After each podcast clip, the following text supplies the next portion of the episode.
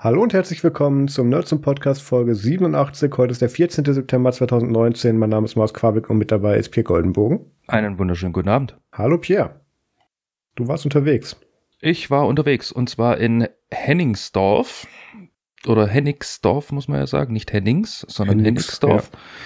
Ja. Ähm, also damit man es geografisch so ein bisschen ähm, einordnen kann, habe ich gelernt, dass äh, Berlin eine Vorstadt von Hennigsdorf ist. Also, ne? Damit können es die Leute jetzt dann einigermaßen auf der Karte finden. Ja, und ähm, dort war ich äh, bei einem Workshop für eine, ähm, wie soll ich es jetzt am besten umschreiben, eine Art Schnittstellensoftware sage ich jetzt mal, ich weiß, es ist salopp, äh, wahrscheinlich werden mich jetzt einige Leute steinigen, aber das ist mir egal. Aufgrund dessen, ich möchte nicht ins Detail gehen. Ähm, auf jeden Fall war ich bei dieser tollen Firma LimeTech Biotechnologies. Die machen keine biologischen E-Scooter. Nein, die machen keine biologischen E-Scooter. Okay. Ähm, die machen tatsächlich eher Branchenlösungen. Obwohl sich Biotechnologies ziemlich danach anhört. Whatever. Auf jeden Fall, ähm, die haben echt einen ziemlich sehr guten Workshop hochgezogen, ähm, haben das super organisiert. Wir waren eigentlich zu keinem Zeitpunkt irgendwie lost. Wir haben uns echt alle, soweit ich zumindest Feedback einholen konnte, waren alle sehr, sehr, ähm, ja, haben sich alle super wohl gefühlt. Ähm, es war von vorne bis hinten durchgetaktet, zwar wohl, aber trotzdem hattest du irgendwo deine Freiheiten, du hattest nie irgendwie das Gefühl, be bedrängt zu werden oder dass es irgendwie stressig wird. Also für mich persönlich war es sehr, sehr angenehm und ich habe bis jetzt auch noch nichts äh, Gegenteiliges gehört. Ähm, an dieser Stelle dann auch auf jeden Fall mal äh, einen großen, großen Dank an das äh, Team, das eben dieses, äh, diesen Workshop und die Atmosphäre geschaffen hat dann auch noch an die ganzen Teilnehmer, die tatsächlich da waren. Also wir waren viele, viele Teilnehmer. Einige waren sogar unangemeldet spontan aufgeschlagen, soweit ich das weiß vom Organisator. Ähm, jeder hat sich irgendwo mit seinem Know-how ähm, eingebracht und hat diesen Workshop wirklich zu etwas richtig Tollem gemacht und zu einem brutal tollen Erfahrungsaustausch. Ja, und ähm, wie es halt so ist, ähm, ein Workshop hört auch irgendwann mal irgendwo auf und äh, danach ging es auf jeden Fall sehr, sehr nett weiter. Also es war wirklich eine bunte Mischung aus ernster Lage, weil ähm, Themen noch mal ein bisschen vertiefen nach dem Workshop und einfach nur am Tischkicker stehen und einfach die anderen abziehen. Wobei ich zu dem Team gehörte, was abgezogen wurde. Aber ich und Tischkicker ist sowieso so eine Sache. Die Workshops, ja. die ich kenne, da geht man danach noch in Berghain oder so, wenn man schon in der Nähe von Berlin ist. War ja, bei dir jetzt nein, nicht der Fall, oder? Äh, nein, die Sache war die, ich bin ja ähm, mit der Arbeitskollegin zusammen am Montag schon, äh, Quatsch, am Sonntagabend schon angereist. Und da hat der Organisator sich netterweise dazu bereit äh, erklärt, was nicht selbstverständlich ist, uns noch abends auszuführen, um uns einfach mal ein bisschen näher kennenzulernen, weil wir das erste Mal da waren und so. Und ähm, ja, ich sag mal so, nach vier Gläser Wein und acht Uso war ich dann sehr, sehr bedient und hatte dann ehrlich gesagt keinen Bock mehr auf ein Revival am Montagabend. Also ähm, einige von uns haben sich tatsächlich noch in der Hotellobby äh, beziehungsweise im Hotel, Restaurant, Schrägstrich Bar eingefunden und haben dort noch ein bisschen den Abend ausklingen lassen nach dem Workshop. Allerdings, da hat keiner großartig was getrunken. Also ich habe mich an einem Bier festgehalten und ich glaube, der Barkeeper war mir auch schon fast ein bisschen böse, weil ich mich daran wirklich zweieinhalb Stunden festgehalten habe. Aber nach, der, nach dem Sonntagabend war das durchaus ausreichend. Zumal Rückflug mit äh, nervösem Magen äh, kann man machen, muss man aber jetzt nicht unbedingt. Na gut. Das klingt ja nach einem erfolgreichen ja, Wochenende. Äh, total. Also wir haben extrem viel mitgenommen. Ähm, wir sind nicht wie einige schon am Montag nach dem Workshop direkt abgedampft, sondern haben noch einen Dienstagvormittag drangehangen. Ähm, für meine Kollegin war es super interessant, weil sie dann einfach noch mal ein bisschen Frage-Antwort-Spielchen spielen konnte. Und ich habe dann mit dem Organisator noch so ein paar ähm, Projekte, die dann mehr oder weniger durch den Workshop eigentlich aufgekommen sind, noch ein bisschen besprochen, wie wir das eventuell umsetzen können und sind dann erst äh, zur Mittagszeit ins Taxi zurück nach ähm, Tegel und von dort aus dann nach Stuttgart. Was hast du noch gemacht? Ähm, ansonsten habe ich die Woche am Mittwoch ähm, Urlaub gehabt, also Überstundenabbau, habe mich da so ein paar private Sachen halt gekümmert. Äh, war auch mal notwendig. Einfach nur so dieses übliche Zeug von wegen, ja, das schaffe ich dann am Wochenende. Nein, tust du nicht. Und nach circa sechs Monaten bereust du es dann. Und ganz genau dafür war diese Mittwoch dann da. Und ja, Donnerstag war ein ganz normaler Arbeitstag. Ähm, und Freitag habe ich dann einen Rappel bekommen und habe dann gesagt, okay, mich nervt's jetzt, ich installiere jetzt ein äh, extrem langweiliges Betriebssystem auf meinem Laptop, äh, weil der fast schon wieder zu viele Moving Parts äh, hat. Hört, hört, ich weiß, es gibt Artikel aus der Vergangenheit von mir, wo es sagt, ja, up to date bleiben und so weiter und so fort, aber ich entferne mich tatsächlich immer mehr von der Softwareentwicklung und schlüpfe immer mehr in das Gewand eines äh, Systemadministrators und da möchtest du halt einfach äh, gewisse Sachen haben, die mega langweilig sind, vor allem halt dein Werkzeug. Bist du nicht der von Arch bei Nerdsum? Äh, ich bin der von Arch bei Nerdsum, genau, BTW, I, I Test Arch. Ähm, ja. Test beendet. Ähm, Arch ist eine geile Sache. Ich kann es jedem empfehlen, der Bleeding Edge gerade äh, sehr, sehr gut braucht. Also wäre ich jetzt reiner Softwareentwickler immer noch, würde ich auch weiter auf Arch setzen. In dem Fall ähm, Manjaro. Ähm, ja, allerdings das, was ich jetzt da ja, wie soll ich sagen, äh, das, was ich jetzt im Moment gerade brauche, ist einfach viel, viel besser, wenn es einfach sich gar nicht bewegt, weil es dann verlässlicher ist und deswegen bin ich tatsächlich auf das langweiligste ähm, Linux-Derivat überhaupt ähm, gegangen und habe tatsächlich Debian Buster installiert. Was im Übrigen mit aktueller AMD-Hardware sowohl GPU als auch CPU problemlos funktioniert. Marius. Ja, und du hast auch eine Woche gehabt? Ich habe auch eine Woche gehabt. Das war tatsächlich ein wochenfüllendes Programm. Ich habe ja vor einigen Monaten über meinen Testbericht zu Freenetz Funk erzählt, diesem Telefonanbieter bzw. Tarifanbieter für 1 Euro äh, bzw. 69 Cent pro 1 Gigabyte pro Tag oder eben 99 Cent für unbegrenztes Datenvolumen pro Tag.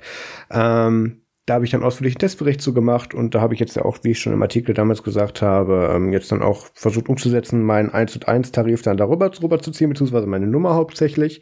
Und die Säcke von 1 und 1 stellen sich natürlich quer, wie zu erwarten. Ähm, ich hatte ja den Vertrag bereits zur Kündigung vorgemerkt. Der läuft irgendwie über nächsten Monat aus, aber bis dahin darf man ja eigentlich noch den Vertragsteilnehmer bzw. den Vertragsbesitzer eben umschreiben lassen. Und das war aus dem Grund nötig, weil es ist noch der uralte, die uralte Rufnummer, die noch mein Vater für mich damals registriert hat. Und dementsprechend Oha. kann ich da halt schlecht über, über, äh, kann ich halt schlecht seinen Vertrag auf mich umschreiben lassen. Dann sagen die natürlich, nee, stimmt nicht überein. Ähm, mhm. das, die, die Rufnummernübertragung anscheinend hat nur zwei Verifizierungspunkte. Das eine ist der Name und das andere ist das Geburtsdatum. Stimmt in meinem Fall natürlich beides nicht überein. Stattdessen haben die dann jetzt gesagt, ja, äh, wir ändern den Vertrag sehr gerne auf Sie um, Herr Quabeck, beziehungsweise von Ihnen dann weg. Das ist gar kein Problem. Äh, leider tut sich damit dann der Kündigungszeitraum um 24 Monate verschieben. Wäre das in Ordnung? How about no? Habe ich dann auch gesagt, äh, nein, tschüss. ich, ich, war kurz, ich war kurz überlegen, so aufzulegen, aber dann ist das wieder hier das, das kaufmännische Bejahen und schweigende Zustimmung und dann habe ich dann am nächsten Morgen einen Brief vom Briefkasten, das wollte ich dann nicht. Ähm, nee, also natürlich ist da nicht dran zu denken, dass ich bei, dem, bei diesem Ruppeladen noch irgendwie weitere zwei Jahre bleibe und nur um den Vertrag auf was Billigeres zu wechseln, weil natürlich das war genau die Absicht. Ich habe ja auch, äh, glaube ich, im Artikel erzählt oder, oder zumindest zu der Zeitraum damals auch gesagt, dass ich ja das Problem hatte, dass mir eins und eins schlichtweg kein LTE ausgerollt hat, sondern nur irgendwie 3G und ähm, dann irgendwie ganz komische 3G-Geschwindigkeit mit LTE dann versucht hat abzukürzen und so. Das, das war ganz strange. Da habe ich dann gesagt, so Leute, ich weiß, ich habe hier gerade einen neuen Vertrag gemacht, aber das, was da vorne drauf stand, ist da hinten nicht drin. Ähm, bitte doch noch mal dann umstellen. Und da habe ich dann einen Special-Tarif äh, 1 und 1 D-Netz bekommen. Steht sogar auf der SIM-Karte drauf. 1 und 1 D-Netz, weil äh, da mussten sie natürlich noch eine SIM-Karte für machen, weil den Tarif gibt's natürlich nicht mehr. Ähm, den hatte ich aber halt von damals. Und ähm, ja, jetzt sind wir stattdessen hingegangen und ähm, ja, ich hatte ja bereits mein, meine Funk-SIM-Karte, die ich äh, seit dem Test nutze, ähm, weiterhin in Verwendung. Die habe ich gekündigt und habe mir eine neue bestellt und natürlich da bei der Registrierung bereits gesagt, hey, meine, meine 1-1-Nummer bitte dahin umziehen. Und deswegen kamen wir ja darauf, nee, geht gar nicht, weil ist noch ist eigentlich gar nicht mein Vertrag. Ähm, und jetzt sind wir hingegangen, haben diese SIM-Karte wieder äh, gekündigt und jetzt hat dann mein Vater dann in seinem Namen eine Funk-SIM-Karte bestellt und wir machen den Umzug dann einfach, wenn wir dann bei Funk sind. Ja, also das, das ist mir echt zu dumm. Also ah, kriege ich jedes Mal Rappel bei. Okay, ich will mich gar nicht zu viel aufregen. Kommen wir zum Feedback. Äh, ja? Oder genau. hast du noch was? Nö. Okay. Ah, ich sehe gerade, das, das, das, da bist heute du mal dran. Da, das wäre jetzt ja sowieso dann in dem Fall ich, ne? Lieber Dr. B. Ja, genau. Lieber Dr. Med Rüdiger Walter B. Ähm, Genau, Grüße an dieser Stelle. Aufgrund dessen, mein Chef hört mittlerweile tatsächlich Nerdzoom und. Da müssen äh, wir aufpassen, was wir sagen, oh nein. Nein, äh, er kennt mich. Liebe Grüße. er kennt mich, äh, tue ich nicht. Gut. und du hast sowieso Narrenfreiheit, weil dich kann er nicht. Also ab da ist alles gut. Ähm, Ihm gefällt ähm, ganz besonders den Überblick, den wir irgendwie über die Tech-Szene generell irgendwo ähm, ermöglichen, dass wir uns halt nicht irgendwie auf ein Thema festlegen. Und jetzt beiße ich mir gleich mal auf die Zunge. Aufgrund dessen heute werden wir durchaus Apple-lastig. Mhm, mhm. ähm, Ja, aber ähm, ansonsten ist er eigentlich äh, sehr, sehr positiv überrascht gewesen, wie viele Spektren wir eigentlich abdecken und dass wir uns eigentlich nicht irgendwo auf irgendwas festigen und vor allem, dass wir auch eine klare Meinung haben, wenn was gut ist, aber auch, äh, wenn was schlecht ist. Wobei ich jetzt da wiederum sagen muss, die Betonung finde ich fast ein bisschen unglücklich aufgrund des wir sind in letzter Zeit echt öfters am Flamen, als dass wir das gut finden. Echt? Aber Schon wieder? ja, ja, ja, wir sind, wir sind mal wieder negativ.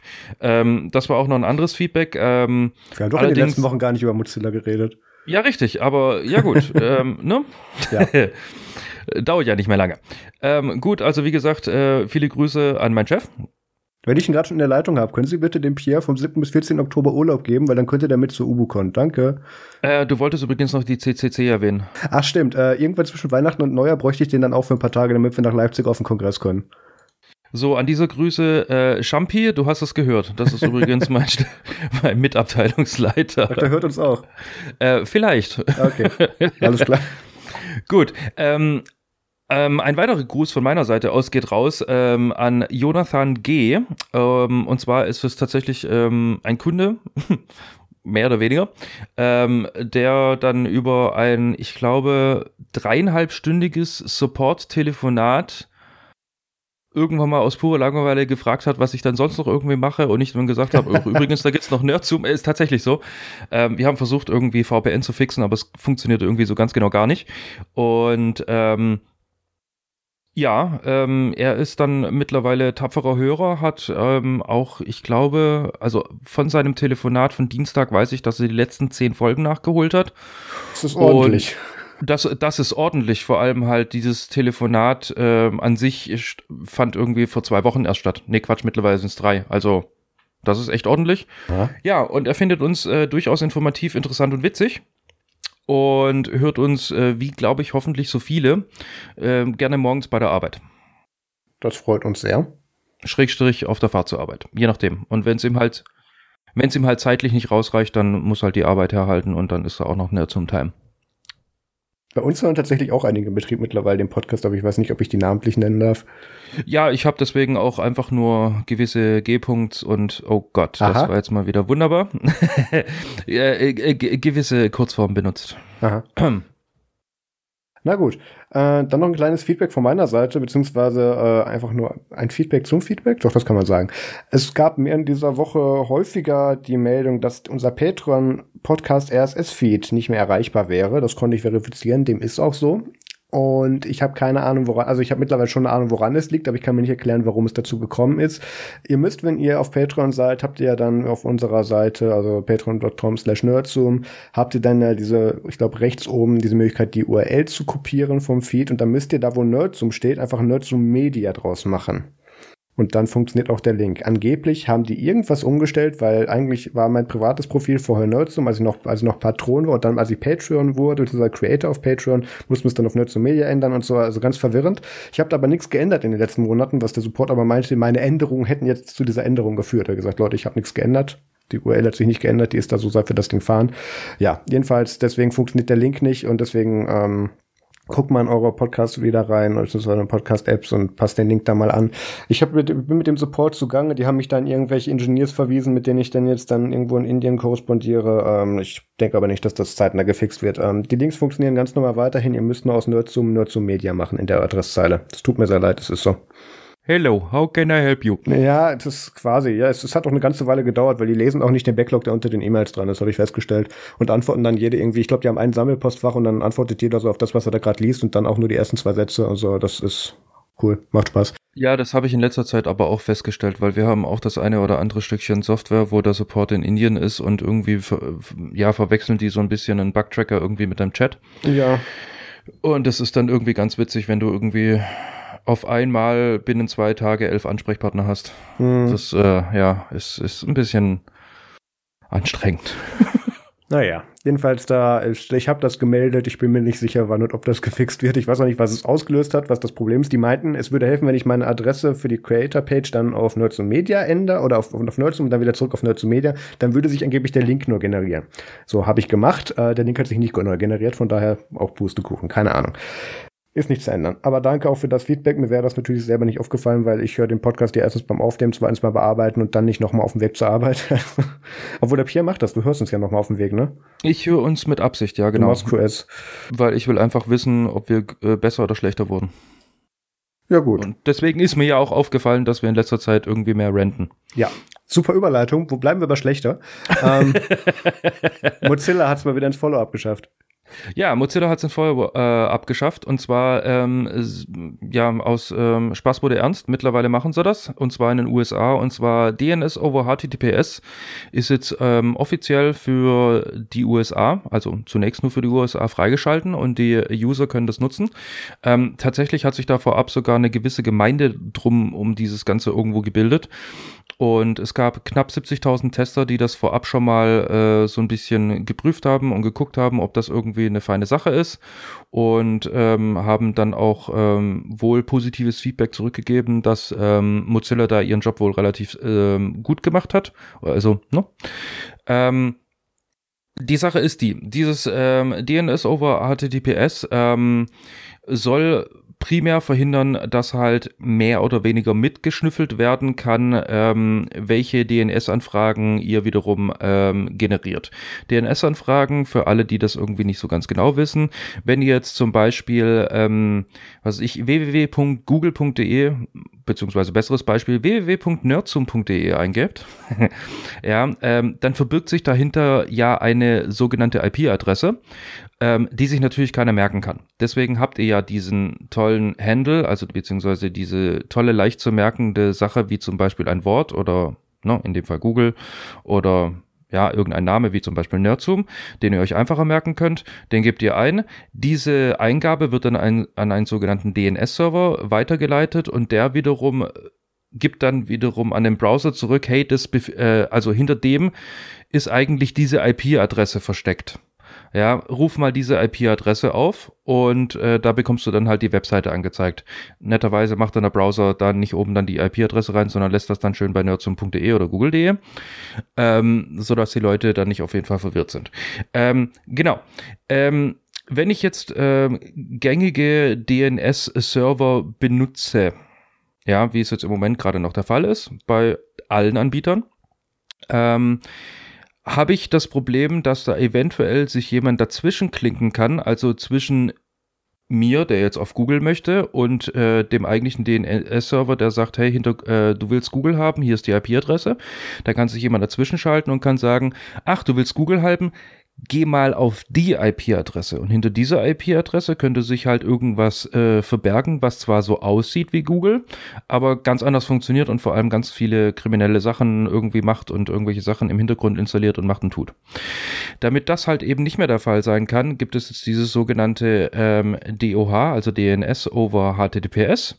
Da wird dann tatsächlich auf diesem speziellen DNS-Port gar kein DNS, äh, keine DNS-Abfrage mehr gemacht, sondern es wird über HTTPS ähm, über einen zentralen Server.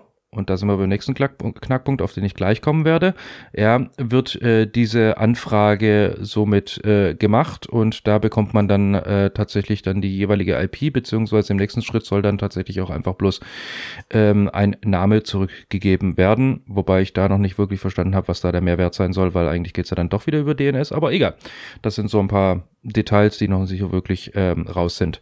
Ähm, Nachteil an der ganzen Geschichte im Moment gerade, deswegen erntet äh, so gut diese Idee von Mozilla auch wirklich ist, weil damit verhindern wir eben halt gerade diese Person, die sich da in die Mitte setzen kann und somit abgreift, was wir eigentlich gerade suchen und uns dann irgendwas präsentiert, was wir gar nicht wollen. Ähm, Nachteil dieser ganzen Geschichte ist, es geht dann halt doch wieder über den zentralen Server eines äh, US-Anbieters, ähm, der sich dann nennt Cloudflare. Und somit habe ich dann auch wieder das Problem, dass ich mir ja eigentlich ähm, die Möglichkeit bietet, dass sich wiederum jemand zwischen meiner HTTP äh, DNS äh, over HTTPS Anfrage und Cloudflare wiederum einer dazwischen schalten kann, der das dann wiederum sozusagen ähm, ja abgreift. Ähm, für alle, die jetzt dann natürlich sagen, okay, ähm, das ist ja äh, schön, dass es sicher ist, aber eigentlich ist es ja unsicher, eben we wegen und vor allem dank Cloudflare gibt es die Möglichkeit des Opt-outs. Ähm, uns betrifft es im Moment gerade noch nicht, weil das wird in Wellen ausgerollt. Ähm, es ist noch nicht so wirklich ganz klar, wann es in die EU kommt, beziehungsweise nach Deutschland. Da wurde noch nicht so ganz äh, ja, fixiert, wer jetzt da Erster ist und wer Zweiter und so weiter und so fort. Ähm, generell ist das Ganze aber erstmal Opt-out. Also das Ding wird an sich scharf geschalten und äh, der jeweilige Benutzer bekommt dann angezeigt, hey du, äh, diese Seite wurde übrigens aufgelöst, äh, nicht über das normale herkömmliche DNS-Verfahren, sondern über ähm, DOA, also DNS over HTTPS. Ähm, möchtest, möchtest du übrigens generell die Technologie nutzen, beziehungsweise möchtest du sie für diese Webseite benutzen? Und da kann man sich dann entscheiden, entweder nö, ich habe generell keine Lust drauf, das so zu machen, oder naja, für die eine Seite möchte ich das halt nicht haben. Also Opt-out ist prinzipiell möglich. Ähm, für alle Seiten, die irgendwelche Probleme verursachen könnten über diese ähm, DNS over HTTPS Geschichte, also es gibt ein paar Technologien, gerade wenn es um WebSockets geht und so weiter und so fort, das funktioniert da noch nicht so ganz reibungslos. Ähm, brauchen auch die Leute jetzt dann wiederum keine Angst haben, dass dann irgendwie, was fällt mir ein, keine Ahnung, Facebook, ich habe keine Ahnung, was dazu trifft, ich bin kein Nutzer, ähm, dass man da irgendwie gegen keine Wände rennt oder sowas, gibt es den sogenannten ähm, eingebauten Fallback-Modus, also der äh, Browser Mozilla, also in dem Fall Firefox, erkennt automatisch, okay, das verhält sich so, wie es sich verhalten soll alles gut. Oh, okay, ich laufe hier gegen Wände, ich gehe in den Fallback-Modus. Und der Fallback-Modus bedeutet dann einfach bloß, okay, ich schalte dieses DNS over HTTPS standardmäßig oder beziehungsweise für diese Seite automatisch ab. Und wir machen es hier auf herkömmlichen äh, Wege bis eventuell der Anbieter dann nachbessert und sagt, okay, DNS over HTTPS hat sich mittlerweile etabliert, ist eine tolle Sache, wir unterstützen das auch, ergo, ähm, ja, entfernen wir die ganzen Barrieren, die sich da eventuell noch technologisch irgendwo, ja, im Moment gerade noch vorhanden sind, sage ich jetzt einfach mal, oder verstecken. Genau. Ich finde das Marius. sehr schwierig. Ja, ich habe auch noch ein paar Worte dazu. Ähm, es, es war aber schon länger, also ist ja nicht das einzigste Produkt, wir kommen gleich zum nächsten Thema, was, wo Firefox bzw. Mozilla sich immer mehr äh, an Cloudflare hält. Cloudflare ist ja unter anderem dadurch bekannt, dass, dass die so ungefähr zweimal im Jahr ein paar Millionen Nutzerdaten verlieren. Ähm, oder zumindest Sachen, die darüber irgendwie ausgetauscht oder gecaged wurden, dann zufällig und über Random Strings auslesbar sind. Und das ist jetzt in den meisten Fällen nicht so gut, aber hat auch nie wirklich, wirklich so sehr geknallt, weil da halt so viel drüber geht, dass du schon extrem Glück haben musst, um was Vernünftiges dabei zu finden. Macht das Problem aber nicht besser. Ähm, das andere ist, dass ja, wie du gesagt hast, mit den Socks da auch einiges kaputt gehen, beziehungsweise auch dann bei manchen Diensten nicht mehr funktionieren kann. Und ähm, da ist dann, da ist es dann ein bisschen schwierig. Das ist dann wieder Diskussion Sicherheit vor Funktionalität oder umgekehrt. Und äh, deswegen ist der Fallback-Modus auch in diesem Fall ganz wichtig. Den hat ja Mozilla hektisch nachgeschoben, nachdem sie beim letzten Mal Kritik äh, dran gehabt haben, weil die das mit den drei Websites, mit denen sie ausprobiert haben, wo keine Nachteile feststellen konnten und gedacht haben, okay, ist jetzt reif für Prime-Shipping, kein Problem. Und ähm, Daher finde ich es wirklich gut, dass die da jetzt den Fallback-Modus auch drinnen haben. Google versucht gerade mit Chrome was ähnliches. Da kann man sich jetzt aussuchen, wer, wer cage dann dein DNS-Zeugs, macht es dann Google oder macht es dann Cloudflare. Äh, das macht es dann auch nicht besser am Ende des Tages, wie ich finde. Ähm, Witziger Punkt an der Stelle, ja. ähm, Mozilla Extensions, also die, die eigene, mhm. der eigene Extension Store hat mit äh, DOH nicht funktioniert. Das ist in den meisten Fällen so, dass dein eigenes Zeug als letztes funktioniert. ja, also der Ansatz ist gut. Ich finde DOH einen sehr guten Ansatz. Ähm, die Funktionalität darf natürlich von anderen Diensten dadurch nicht eingeschränkt werden. Danach bleibt es natürlich, also meiner Meinung nach, darf dadurch, dadurch nicht eingeschränkt werden. Von daher bleibt es weiterhin eine Designentscheidung. Wenn dann halt die Alternative ist, dass es bei einem oder bei dem anderen US-Unternehmen dann lässt, ähm, wo man dann einfach nur noch gezielt Anfragen zu schicken muss, obwohl sie beide sagen, dass sie Sachen anonymisieren und dann oder pseudo-anonymisieren. Ähm, das, das wird dann auch wieder spannend. Ähm, wie es dann mit dem Privacy Tag, äh, nicht Takedowns, diese Privacy Birds, weil irgendwie darf ja, ich glaube, das war Cloudflare, dürfen ja nicht sagen, ob sie gerade aktiv Anfragen bekommen haben. Sie dürfen aber wohl eine Seite offline nehmen, in der steht, dass wir nie Daten rausgeben. Und wenn die offline genommen ist, wissen sie genau, okay, da läuft gerade was. Ähm, Privacy Birds, irgendwie so, oder Privacy Canaries, ja. Ich, ich bin nicht sehr begeistert von der Umsetzung. Ähm, ich denke aber, dass sich das dann auch in den nächsten Monaten noch weiter dann zeigen wird, ob sie das dann auch wirklich im europäischen Raum mit ausrollen werden, was daran alles kaputt gehen wird, ob, ob dann Dienste, die kaputt gehen, sagen, okay, und ist das wert, das zu stopfen oder warten wir einfach, bis der Nutzer einen anderen Browser nutzt, wie man es in den meisten Fällen eher sieht. Ähm, andererseits war es tatsächlich auch so langsam an der Zeit, weil Google spricht da schon extrem lange drüber in Chrome und ähm, gut, am Ende des Tages schöpfen sie Daten ab, wo sie wollen. Da ist jetzt egal, ob sie jetzt dann das DNS-Zeugs verschlüsseln bzw. anonymisieren. Aber äh, Firefox musste hier dann auch schnell nachziehen. Und das gab es ja auch schon eine ganze Weile zum manuell aktivieren und jetzt diese vorgezogene Testphase ist glaube ich, ein ganz guter Real-Life-Test, wo sie dann auch rausfinden können, funktioniert das eigentlich auch so im realen Leben und nicht nur in unseren Cases. Genau. We don't look at your junk. Gott nee, nee, über die reden wir nicht mehr. Das haben wir schon mal gesagt. Richtig. Die können wegen mir pleite gehen.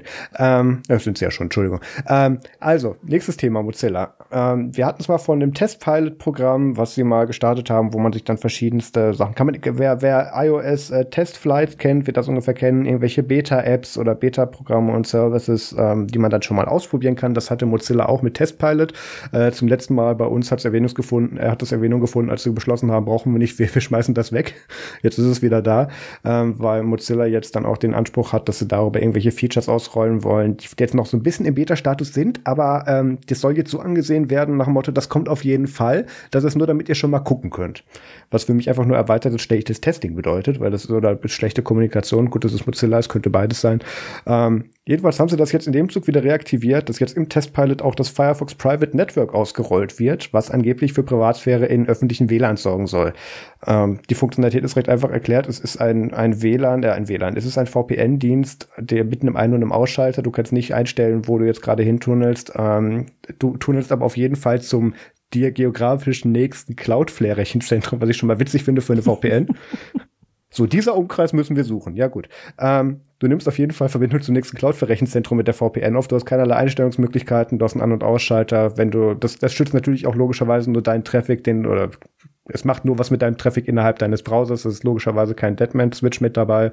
Heißt, alles, was auf Systemseite darüber weiterläuft, wird trotzdem ähm, eben nicht anonymisiert beziehungsweise verschlüsselt oder jedenfalls nicht so, wie das eine VPN normalerweise macht.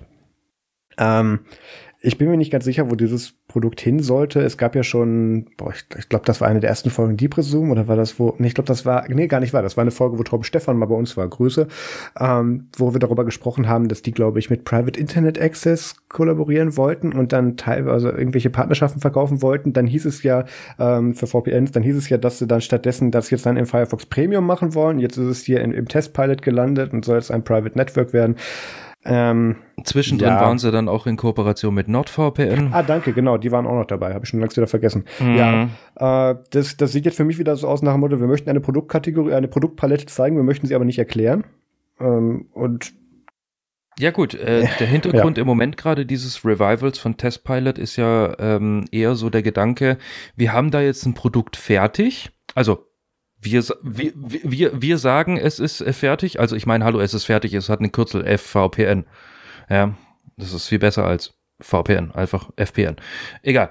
Ähm, wir haben da jetzt ein Produkt fertig und ähm, so wie ich das verstanden habe und so wie es eigentlich auch das Gros des Internet verstanden hat, soll das jetzt so ein bisschen eine, wie soll ich sagen, äh, eine Plattform dafür sein, um herauszufinden, ob der Markt sowas überhaupt möchte ohne den Beta-Status. Also es soll funktionieren. Und Firefox möchte jetzt dann halt somit Produkte mal rauswerfen und sagen, guck mal, äh, beziehungsweise wir gucken mal, wie viele Leute das anklicken und toll finden. Und wenn sich's lohnt, äh, okay, dann setzen wir da halt anstatt zwei auch noch fünf Entwickler drauf und machen es dann gut. Ähm, und wenn sich's nicht lohnt, ja, dann hat man es halt da drauf. Also es ist eher so ein, ja, wie nennt man sowas? Äh, einem, ein, Markt, ein Marktanalyseportal, ja, ohne dass äh, es jemand man kennt? Sich, Keine indem man sich, genau, guter Punkt, weil das würde viele Produktstrategie, äh, Produktstrategien von Mozilla in den letzten Jahren erklären. Du suchst dir halt die Marge oder die Sparte deiner, deiner potenziellen Kunden aus und davon die Antworten, die du haben möchtest, weil äh, das Testpilot-Programm kennt kein normaler Nutzer, es wird nirgendwo prominent beworben oder anführungsweise irgendwo, äh, selbst dieser, wenn das erstmal Firefox aufmacht und unten dann dieser Button steht, mit welche Daten dürfen wir teilen oder was machen wir beim Absturzreport mit rein, das liest ja noch nicht mehr der normale User. Ähm, ja gut, das stimmt nicht ganz. Doch, hm? äh, es gab Firefox, äh, lass mich überlegen.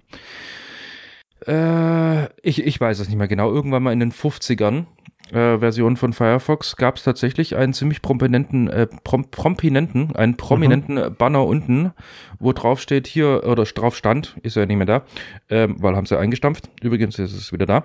Ähm, stand da hier so, hier, Firefox äh, Testpilot, ähm, klick mal hier drauf, dann kannst du irgendwelche coolen Features benutzen, die irgendwann mal vielleicht eingebaut werden. Also es war schon prominent da. Klickt sich trotzdem kein normaler User meinen Gedanken durch. Und, und das ist auch in Ordnung. Das Problem ist die Rückschlüsse, die sie daraus ziehen. Die Leute, die sich auf dieses Programm einlassen, sind dann die Mozillians von Telegram oder Twitter, die sich dann eben darauf stürzen oder die Mozilla Insider, ähm, die dann sagen, hey, probier das mal aus und dann haben die da in der Statistik irgendwo ein Plus einstehen, nur weil die draufgeklickt haben oder weil es mal aktiviert haben, aber nie aktiv nutzen oder auch kein Feedback da lassen. Das ist halt keine gute Plattform, auf der du irgendwelche Rückschlüsse ziehen kannst. Ähm, dass die so ein Beta-Programm äh, anbieten, ähnlich wie bei wie iOS das mit Testflight oder eben, ich glaube, Testflight gibt's auch für den Mac, nicht sicher, ähm, macht es völlig okay, aber du darfst dann daraus keine Marktrückschlüsse ziehen wie das jetzt hier gemeint ist. Das, das ist völliger Bullshit. Abgesehen davon, dass, dass die Firefox-Kundschaft eh einerseits entweder die sind, weil die das schon immer nutzen und gar nicht technisch sind, oder die, die ganz technisch sind und, und behaupten, sie fühlen sich damit besser. Also da gibt's ja nicht arg viel dazwischen, was seine Meinung begründen würde, abseits von, ich will das nutzen bei Technik oder ist es mir egal, weil es ist ein Browser. Gut. Haben wir jetzt die Alibi-Themen hinter uns? die Alibi-Themen. Naja, ich fand die jetzt nicht so Alibi, ich fand die schon wichtig. Ja, gut. Kommen wir zum Apple-Event. kommen, wir, kommen wir jetzt zum äh, abendfüllenden Block, genau. Richtig. Äh, so, ab, oh, wir sind schon bei Minute 40. Das wird eine lange Folge, Pierre. Für, für, alle, für alle Hörer, die es uns äh, morgens hören, der morgenfüllende Breakfast-Block, wie auch immer. Wir haben es tatsächlich geschafft, uns am Dienstag, war doch der Dienstag, ne? Ja. Yeah. Äh, alle auf dem TS zusammenzufinden und dann auch noch mal live die Apple Kino zu verfolgen. Es war das große iPhone-Event und das hat sich Apple es auch nicht nehmen lassen, vorher die langweiligeren Produkte so ein bisschen voranzustellen. Ähm, und wir fangen einfach so ein bisschen der Reihe nach an und äh, mit zwei Diensten, die ich für die ich nicht so high hopes hatte, die jetzt aber ganz vielversprechend sein könnten. TV Plus äh, und äh, Apple Arcade. Ich glaube, Apple TV kam zuerst. Nee, Apple Arcade kam zuerst. Ist ähm, richtig. Sie haben anwählt, wann es losgehen soll. Am 19. September soll das soll der Dienst eben abonnierbar sein. Der erste Monat äh, ist kostenlos. Danach jetzt, wenn man es eben nicht kündigt, automatisch kostenpflichtig das Abo. Sie haben es äh, tatsächlich. Wie bei allem anderen eigentlich. Wie bei allem, ja, ich, ich finde es auch ein bisschen kacke, dass sich, dass das Heise hier so rausgestellt hat. Ähm, aber sollte man das dazu sagen.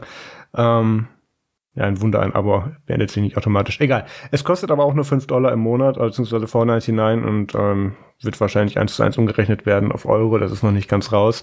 Doch, ähm, das ist raus. Nee, ja, es, ist, so. ist es, ja, ja, das Problem ist, Heise schreibt ja auch von 5 Dollar, obwohl es auf dem Screenshot 4,99 ist und schreibt dann im Update was von 5 Euro darunter. Also ich glaube den, den Rundungen hier von Heise nicht ganz. Da weiß ich jetzt nicht, was das dann am Ende ist. Ist aber ein Centbetrag, ist mir egal. Ähm, also 5 Dollar im Monat ungefähr und da hat man dann tatsächlich Zugriff auf über 100 exklusive Spiele unter iOS, macOS, tvOS, äh, iPadOS und was habe ich vergessen? Ich glaube WatchOS nicht, nein. nee, eben da nicht. nee. Gibt Spiele für die Watch? Ich weiß es gar nicht, ich glaube nicht. Ähm, so, da kommen wir nachher auch noch. Ähm, was spannend war, ist tatsächlich, weil wir haben davor auch ähnlich wie bei den anderen Diensten davor dann im TS immer gerätselt, wie viel könnte es denn kosten und ähm, ich, ich glaube, überwiegend waren wir dann schon zweistellig, was das im Monat hätte kosten sollen und ähm, dann waren es tatsächlich doch nur 4,99 und tatsächlich auch mit Familienfreigabe, also bis zu sechs Personen können das dann die in deiner iOS-Familie sind. Ja, richtig. Ich habe ähm, 9,99 gesagt für jeden Dienst, ja. der jetzt gerade von uns besprochen wird. Ähm, also sowohl Arcade 9,99 als auch ähm, TV Plus 99 und habe dann gesagt, okay, und die Family-Variante kostet dann 14,99. Ja. I was wrong. Peter ja. hatte recht. Grüße an Peter an der Stelle. Stimmt, Peter hatte äh, das richtig vorhergesagt. Ähm, Bei beiden. Ich glaube, da hatte wieder irgendeine Leak-Seite offen und hat sich dann, na egal, der cheated. Grüße, Peter. Ähm, der hat geübt. Der, der hat sich vorbereitet, genau. ähm, es gibt wieder, also es gibt wieder, sie haben es ja schon im Vorfeld gesagt, dass sie da jetzt äh, ähnlich wie bei TV Plus dann auch bei Apple Arcade irgendwie Millionen draufschmeißen und mit den Indie-Studios und mit größeren Entwicklern zusammenarbeiten, damit die exklusiv eben Titel für deren, für deren Programm bzw.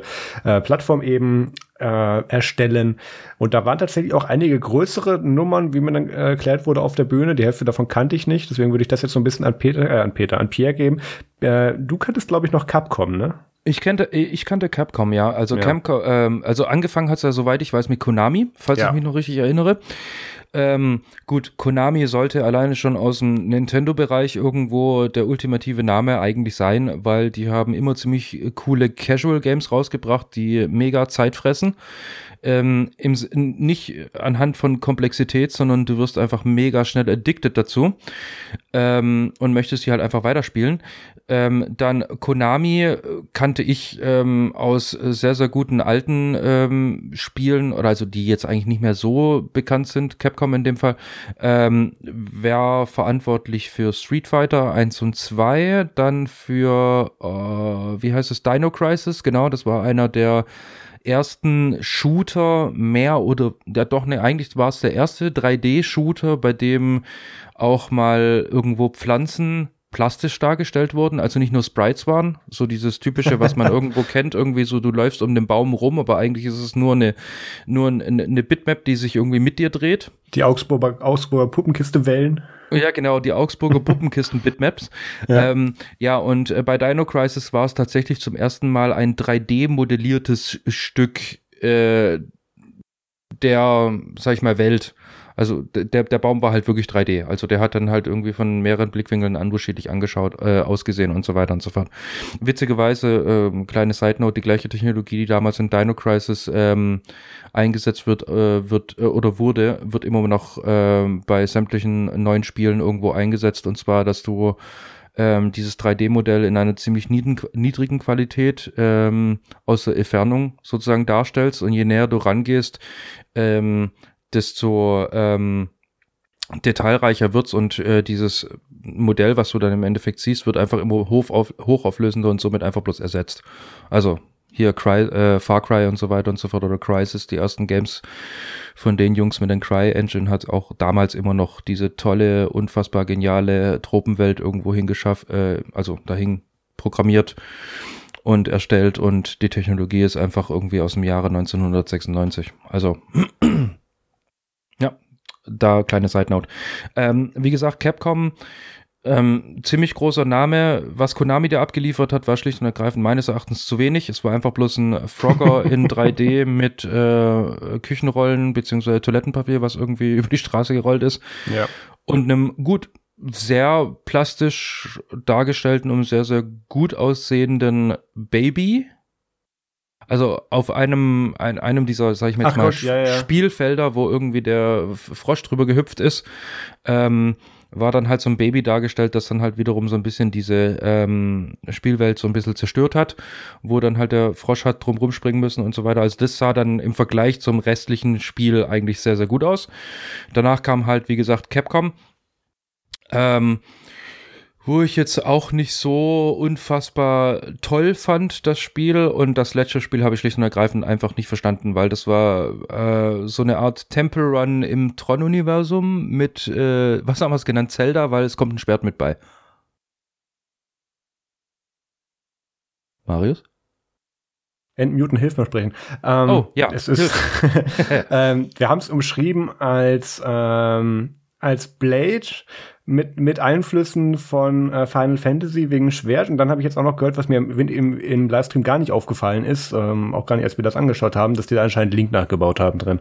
Also, ähm, und dann wurde es präsentiert und angekündigt als ein spielbares Musikvideo.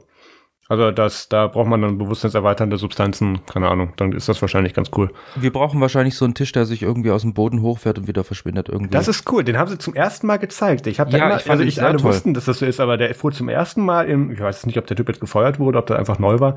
Naja, also ähm, Sonst das, wurden die doch reingerollt. Nee, nee, die wurden nie reingerollt. Die standen immer schon da, wenn die Kamera drauf ging. Wir dachten immer, die werden reingerollt. Wahrscheinlich haben sie sie jetzt aber diesmal irgendwie im Boden verschwinden lassen und wieder hoch, äh, weil dann halt jedes Mal immer auf dieser einen Stelle neue Hardware zu sehen war. Ja, ja, natürlich, natürlich. Ähm, also das ist ja auch das Steve Jobs Theater, was die ja extra selber gebaut haben. Natürlich haben die sich ihre Bühne auch dann nochmal selber zusammengestellt. Ich finde es nur schön, da können die wegen mir äh, das nächste Mal Tim Cook dann auf der gleichen Weise hochmachen. Also plötzlich irgendwie Bodennebel und dann steht er da oder so, keine Ahnung. Dö, dö, dö. Also ich, ich weiß noch, ich weiß noch, als, als Steve Jobs irgendwie ähm, das alte Mac OS X beerdigt hat, das war eine ähnliche, äh, ähnliche Show. Da gab's da gab's einen sehr schönen Stream. Ähm, muss ich mal gucken, ob ich den nachher noch finde. Ähm, zurück zu Apple Arcade. Ähm, Ich fand es auch einen sehr schwachen Einstieg mit Frogger, wo ich mir so dachte, aha. Also erstens mal kannte ich die Hälfte der Aussteller, äh, der, der Hälfte der Hersteller der, oder Game Studios nicht, die da waren. Und das sah alles dann schon sehr alt aus. Dachte ich mir so, aha, ist das, was Apple noch von, von Gaming weiß? Und dann haben sie irgendwie Frogger gezeigt. Es wurde dann aber ein bisschen besser ähm, mit so ein paar Sachen, die sie da gezeigt haben. Und ähm, als sie dann gesagt haben, kostet nur 4,99 inklusive Family Subscription, habe ich gedacht, ja, okay, dafür kannst du dir den Spaß mal angucken. Ähm, kann ja, man muss ja dazu werden. sagen, ja? man muss ja dazu sagen, so ein Spiel wie Frogger oder die anderen, die man ja auch in dieser Pre, also mehr oder weniger im Trailer gesehen hat, bevor dann halt die Frau mit der, ähm, ja, mit der Duschgardine mehr oder weniger auf, oh Gott. auf, auf der Bühne war. Äh, sorry, aber der Rock ist einfach interessant. Ähm, mich hat an einen Badevorhang irgendwo erinnert. Ähm, ja, die, äh, die Sachen, die man da im Trailer gesehen hat, ähm, könnten schon so darauf abzielen, wofür Arcade eigentlich steht, und zwar kurzweilig. Und also ich glaube schon, dass die Spiele irgendwo Spaß machen. Sie sind halt nicht für jeden, aber deswegen bringen sie ja gleich irgendwie 100 Stück raus oder sowas. Zu Anfang gleich mal.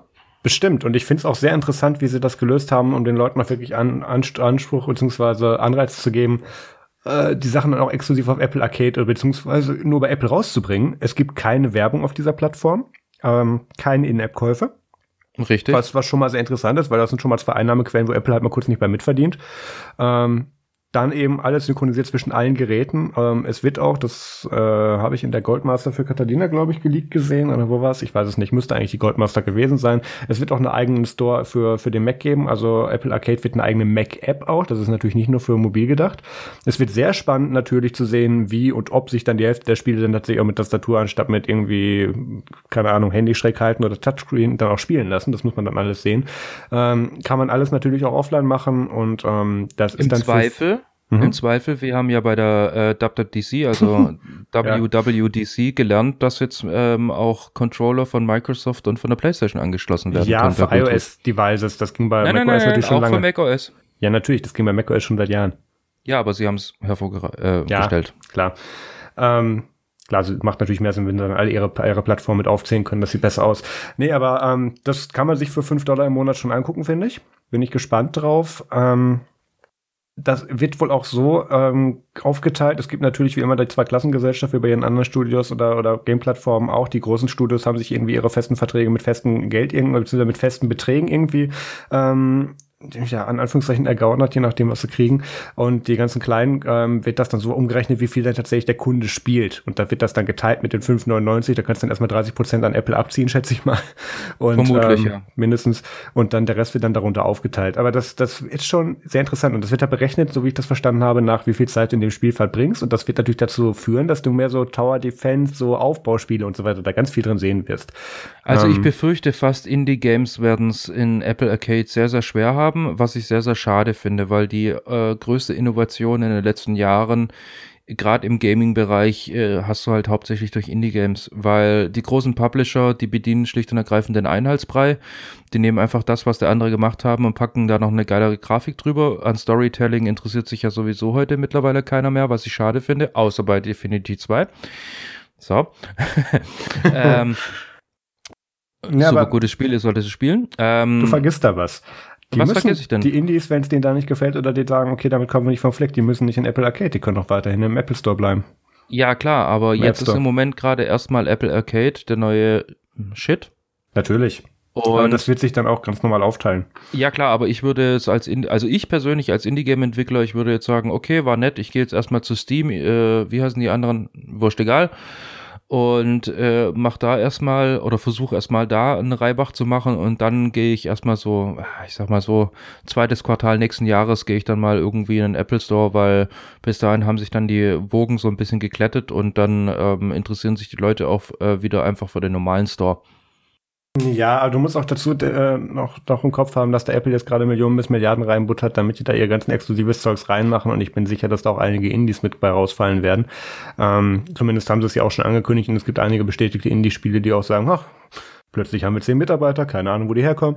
Ähm, das, da wird's, da denke ich schon, dass da auch einiges Gutes bei rausfallen wird und eben wenn nicht. An Apple, hier ist Nerdzoom. Ja, wir nehmen Geld. Zwinker, ist, egal, Zwinker. ist eigentlich auch egal von wem. Einfach hier. Meine Bankverbindung steht auf nerds.de slash support. Einfach hinschicken. Ist okay.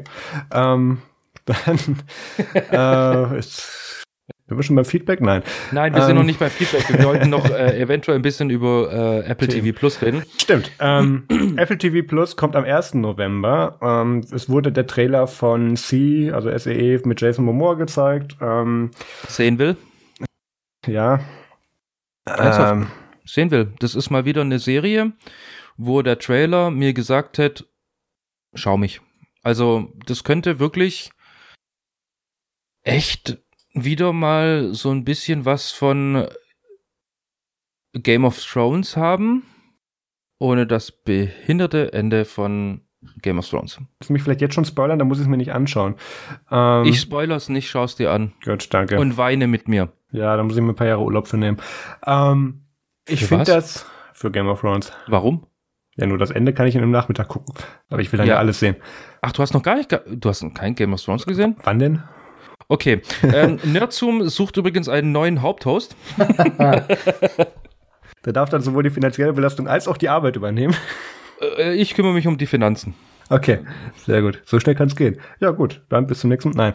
Ähm, ich fand es sehr interessant, den Trailer. Der war hochgradig produziert. Da sieht man auch, sie haben auch sieht man, haha, sie haben ja gesagt, dass die auch mit äh, teilweise blinder Crew oder dann auch äh, blinden Cast gearbeitet haben, damit das dann eben alles möglichst authentisch wirkt, was ich bei einem Film schon sehr interessant werde, wenn dann die Blinden die Sehenden führen. Ähm, das ist ein sehr interessantes Konzept, ist auch hochgradig produziert aus. Äh, es ist nur gar nicht das Genre, was mich anspricht.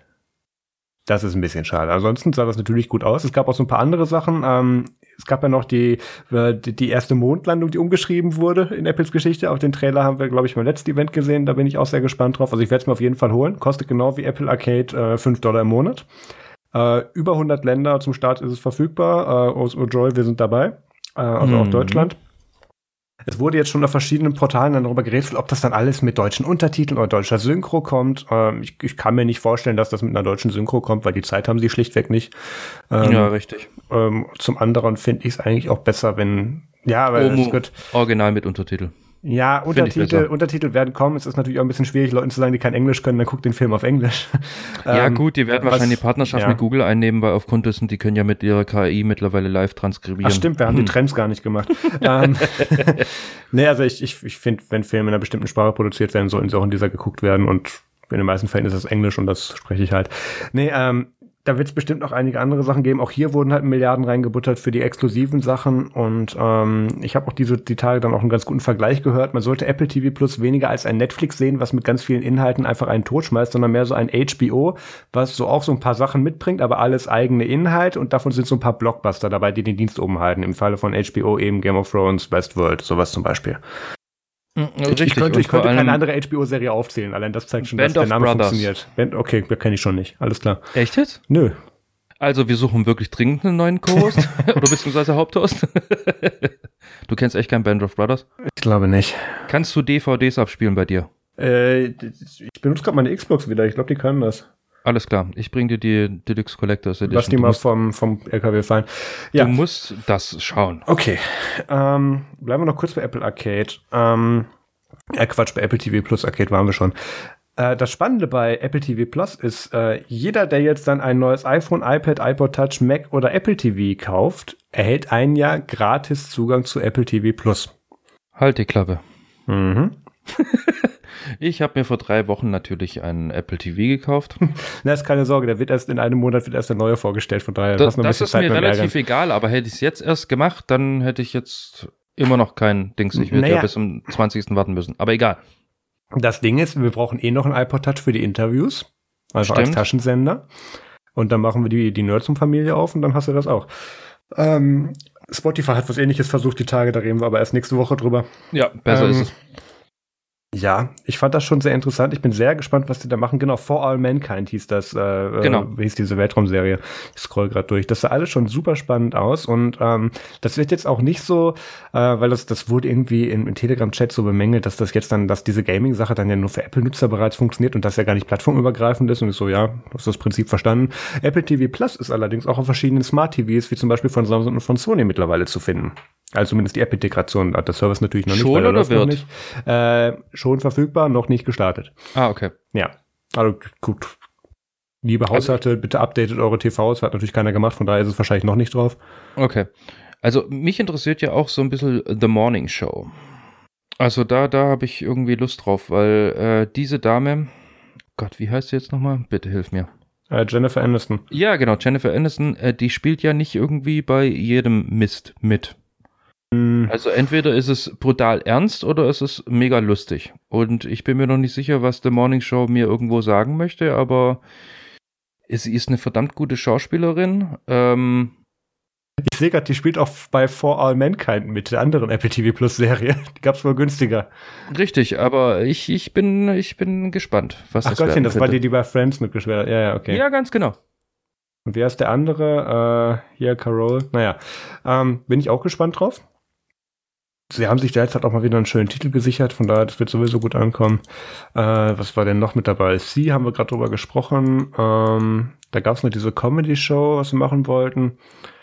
Ähm, Snoopy und so weiter und so fort ach gibt's Gottchen, noch. ja, ja. Snoopy in Space, dann äh, äh, Jack Ryan. Nee, Quatsch. Nee, nee, das ist das, was du über die Apple, du hast ja über die Apple TV Plus, ähm, Ja, ja, ja, über die ich- Apple TV App, nicht Apple TV Plus, nicht nur Apple TV Plus, sondern auch alles andere, was du da halt mit rein aggregieren kannst. Ja, ich weiß schon. Was, was übrigens ein bisschen verwirrend ist. Also an alle, die sich ein Apple TV zulegen, wundert Dadurch euch nicht, dass nicht ihr. alle. Ja, wundert euch nicht, dass wenn ihr irgendwas sehen wollt und klickt dann drauf auf äh, ich möcht's leihen und auf einmal seid ihr wo ganz woanders, wovon ihr noch nicht mal mitbekommen habt, dass dieser Dienst überhaupt existiert. Ja, müssen wir arg viel mehr zu Apple TV Plus sagen? Ich glaub nicht, oder? nein, nein, nein. Es gab ein neues iPad. Ja, nun gut, genau. Wo wir gerade deprimiert sind, machen wir doch einfach weiter. So, nächstes Thema. Es gab eine neue Apple Watch. Nein, ähm, das iPad, ich bin noch sehr enttäuscht. Ähm, ich habe ehrlich gesagt gedacht, dass nach der Keynote 2018 das Bildungsevent in Brooklyn war es, glaube ich. Nee, Brooklyn war der Bildschirmschoner. Doch, das war Brooklyn. Von da war der Bildschirmschoner. Äh, äh, Deswegen der Genau, Bildschirmschoner. ja, ja. Ich, ich habe ich, hab ich den Developer nicht sogar interviewt, irgendwas war da. Ähm, doch, habe ich einen Artikel drüber geschrieben. Äh, es wurde ein neues iPad vorgestellt und ich habe ja gedacht, nach dem 2018er iPad, was so mehr ein Budget-iPad, was heißt mehr, das, das war das günstigste iPad, was es je gab, irgendwie 300, äh, 350 oder so zum Einstieg und das war es dann später für 250 bis 270 zu haben. Ähm, günstig gemacht, kein laminiertes Display, ausreichende Performance, gutes Display, ähm, an den Bildungssektor gerichtet, aber halt dann auch an alle anderen, die keine 600 Euro hinlegen wollten. Und ich habe gedacht, okay, das war jetzt so ein One-Off-Ding und ähm, demnächst gibt's dann wieder schönere iPads. Nicht, dass das nicht schön gewesen wäre. Ich habe es ein Jahr benutzt, habe es dann jetzt in der Familie weiter runtergereicht, seitdem ich aus Mini umgestiegen bin. Ähm, aber ich habe dann schon gedacht, okay, das nächste iPad wird dann schon wieder ein bisschen hochklassiger. Vielleicht gibt's dann wieder ein laminiertes Display, damit das nicht klingt, als würdest du auf Tupperware rumhauen, wenn du mit dem Apple Pencil schreibst. So, so ganz unbedeutende Sachen. Ja, Hm. Ich, stelle mir das auch in Schulklassen total witzig vor. Klack, klack, klack, klack, klack, klack. Das wirst du nie erleben. Aufgrund dessen, du kannst dir bei Amazon für 7,99 Euro eine, ähm, eine Schutzfolie Ah leisten, die sich anfühlt wie echtes Papier. Und wäre ich an der Stelle, also in Das ist dann Fall, aber die Waldorfschule Edition, oder? Nein, nein, überhaupt nicht. Also wäre ich tatsächlich, ähm, wer war das? Irgendein Arbeitskollege hat das, ähm, hat das draufgezogen und ähm, das, kein Scheiß, das fühlt sich echt an wie Papier. Gut, du siehst dann zwar nichts mehr, aber. Doch, Ach doch, ist durchsichtig. Okay, dann macht es das ist, schon mehr ist Sinn. 100% durchsichtig, es, es ist einfach bloß so eine Art Screen, äh, eigentlich ist es so, sogar ein Screen Protector. Hat er das 2018er iPad? Äh, ja, ja, ja, hat er Okay, sogar. Ganz okay. genau.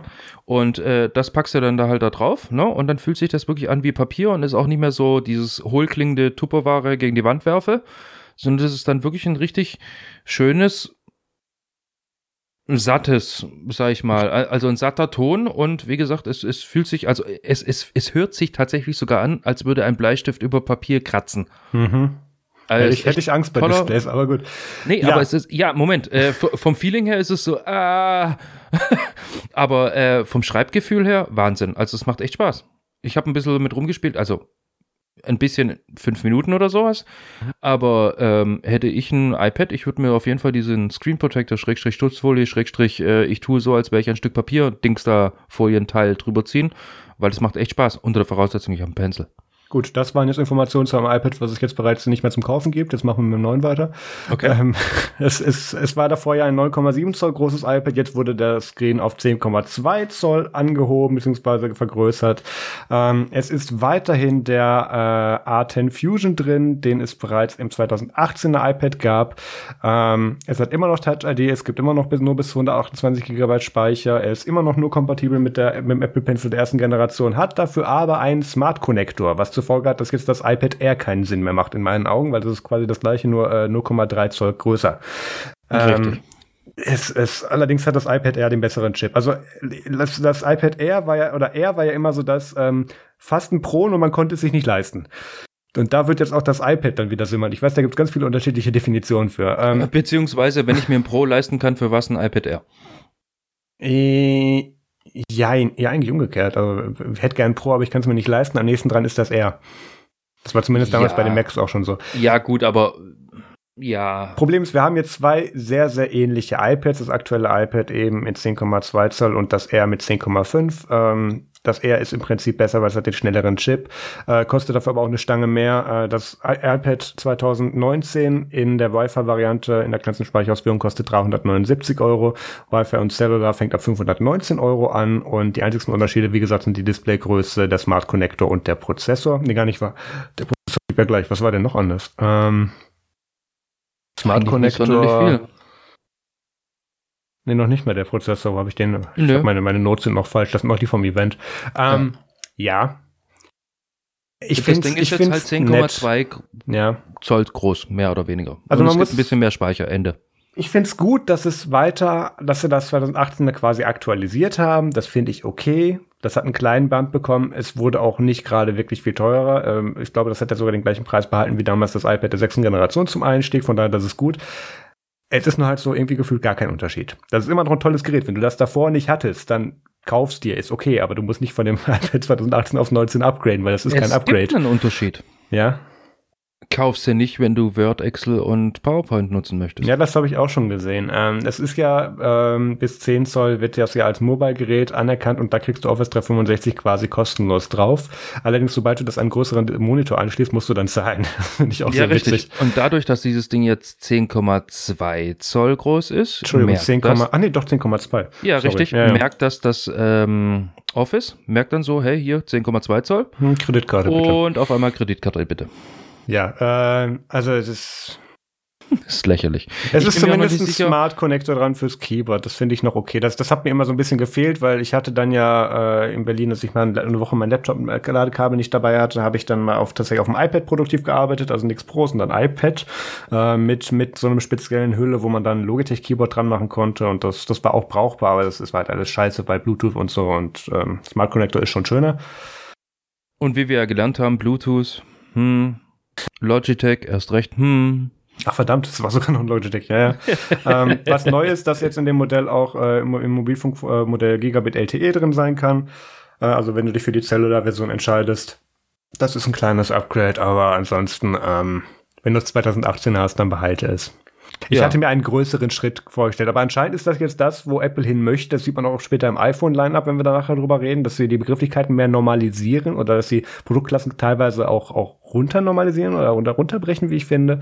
Ähm, dass anscheinend das iPad ohne, das, das iPad ohne Zusätze, das ist die Marlboro ohne, ähm, dass das jetzt tatsächlich dann mehr so die Einstiegsvariante, das Budget ist, das für den Bildungssektor, was auch immer. Jedenfalls das, was man sich auch jetzt irgendwo ohne Niere zu verkaufen leisten kann. Und äh, da ist das dann wohl auch gut. Da hatte ich was einfach früher einen anderen Eindruck von. Ja. Ja, was ich mittlerweile aber auch echt gut finde, dass Ja, sie das- da das jetzt klasse. an einen Punkt hinge hingekommen sind, wo sie sagen, okay, die Nomenklatur vereinfachen wir jetzt einfach, weil Wurde, wurde Zeit. es wurde Zeit und ich selbst bin ja bei meinem Kauf vom iPad XR, Was? äh, 10R, siehst du, da geht's ja schon los, XR, 10R, ich mir würde auch ein iPhone und kein iPad nehmen. Ach, äh, stimmt, sorry, iPhone. Bin ich schon dran gesessen, okay, was nehme ich jetzt? Nehme ich jetzt XS oder XS Max oder X oder äh, reicht mir doch eigentlich irgendwie ein 8er, aber will ich dann das 8S oder äh, nehme ich doch das XR? Und irgendwann mal war ich so überfordert, dass ich einfach gesagt habe, okay, was ist der neueste Shit? Alles klar, kaufe ich. Ich wollte gerade sagen, ich glaube, du hast mir irgendwie eine E-Mail geschrieben, was ist das Aktuelle? Nee, du hast mir eine Telegram geschrieben, was ist das Aktuelle? Genau. Und danach kam irgendwie, okay, ist bestellt. ja, ja, genau. Ja, also das ging gut. Also das iPad ist schön, äh, wenn du es 2018 hast, du brauchst das 2019er nicht. Das Upgrade ist äh, quasi nicht messbar. Es ist natürlich immer noch ein schönes Gerät, aber es ist, es ist kein großer Schritt, wie ich ihn erwartet hätte. Das ist jetzt einfach nur geupgradet, weil anscheinend hatten sie die Teile noch rumliegen. Und das finde ich schade. Da, da, da, hätte ich mir gesagt, okay, setzt das mal ein Jahr aus. Das 2018 ist immer noch ein super Gerät, keine Frage. Ähm, mein Vater benutzt mittlerweile das iPad R2, was noch viel, viel, viel älter ist. Das ist ja mittlerweile eines der ältesten Geräte, die noch mit dem aktuellen iOS versorgt werden. Ich wollte gerade sagen, die noch supported sind. Richtig, und das ist immer noch ein Top-Gerät. Natürlich siehst du es dir mittlerweile ein bisschen an, dass das schon irgendwie ein paar Jahre hinter sich hat, aber immer noch top. Jedenfalls, ähm, das ist okay, der, der Preis ist super, der wird auch wie immer schlecht, schlecht, äh, schlecht schnell fallen. Ähm, ich nehme an, den werden wir dann demnächst dann schon bei 340, 350 dann sehen und mit Bildungsrabatt und so. Kann man machen, super Geschichte. So, dann gab's auch eine Apple Watch. Und ähm, das war so der Moment, in dem ich mich mal kurz mit von meinen Kopfhörern getrennt habe und gesagt habe, ich muss kurz die Kreditkarte suchen. ähm, ja, kurz, vor allem kurz. Ja, das, ich habe dann im falschen Raum gesucht und sie lag schon auf meinem Schreibtisch. Naja, ähm, die Apple Watch 5 oder Series 5 hat jetzt endlich auch ein Always-On-Display. Das heißt, man muss nicht mehr diese Bewegung machen, die ich gar nicht so schlimm finde, nämlich man, man dreht die Uhr zu sich mit seinem Arm und dann geht das Display an. Und angeblich stört das Leute, weil das bei denen anscheinend nie funktioniert. Ich habe da eigentlich nie Aussetzer. Ich habe da immer nur Aussetzer, wenn dann irgendwie andere Leute auf meine Uhr scha schauen möchten und ich den Arm komisch anwinkeln muss. Dann geht das Display natürlich nicht an, weil es denkt, natürlich ist nicht vor meinem Gesicht. Also warum sollte ich angehen? Ähm, ja, äh, es ist im Prinzip ein kleineres Upgrade von der Series 4. Also sie hat auch dieses gerundete Display, sie ist größer, sie ist in mehr Farben, beziehungsweise äh, zum ersten Mal auch in Titan verfügbar, auch natürlich in Keramik, Edelstahl und Aluminium. Ähm, ist allerdings mit einem speziellen LTPO, das ist irgendwie Low Temperature, ich was gesagt, Polycarbonat Display, nein. Ähm, irgendwas Low Temperature Display ausgestattet, wo sie dann die Bildwiederholrate von 60 Hertz bis auf 1 Hertz senken können, auch wenn sie auf der Keynote 1 Hertz gesagt haben, anstatt, also 1 Gigahertz anstatt Hertz. Ähm, das ist, das ist tatsächlich sehr gut, weil damit kannst du halt Always On halt machen und sparst dabei gleichzeitig noch eine ganze Menge Strom. Pierre hat das, glaube ich, sehr schön gesagt, wenn du einen Sekundenzeiger drauf hast, musst du halt einmal pro Sekunde das Ding ab, ab, refreshen und dann ist gut. Ähm, genau. Kann man viel mitmachen. Die Akkulaufzeit. Wie ich ähm, jetzt mittlerweile übrigens gelernt habe, ist, mhm. dass der Sekundenzeiger eben in diesem Modus gar nicht mehr angezeigt wird. Ja, also nicht mal das. Ja, also es ist sogar noch etwas ähm, rudimentärer, als ich als Entwickler, als Ex-Entwickler irgendwo gedacht habe. Ja. Ähm, zumal ich sagen muss, ähm, ja, wenn ich schon bei einem Herz bin, anstatt bei 60, ja, dann kann ich auch einen Sekundenzeiger anzeigen. Ja, das äh, muss auch hm. gucken. Ich bin mir ziemlich sicher, Wobei dass OLED-Farben. Naja, sie tun ja gerade den machen, Bereich ja, um die Watchfaces ein bisschen auflockern. Es kann durchaus sein, dass wir darin dann eins sehen mit Sekundenzeiger. Ist aber nicht der Punkt. Ähm, das Ding soll weiterhin trotz Always On eben eine Akkulaufzeit von rund 18 Stunden bieten. Ähm, und da sind wir dann wieder nicht bei Mit Standby oder im abgedunkelten Modus und so. Das heißt, es wird wieder deutlich länger sein, was ich sehr gut finde. Meine also, Uhr nur für alle, ja. die da jetzt immer so ein bisschen bei 18 Stunden und so weiter und so fort, weil ich selber bin ein, ähm, ich habe. Äh, kommt deine also Garmin ein, wieder. Ja, genau, jetzt kommt meine Garmin wieder. Aufgrund dessen, die hält halt 14 Tage.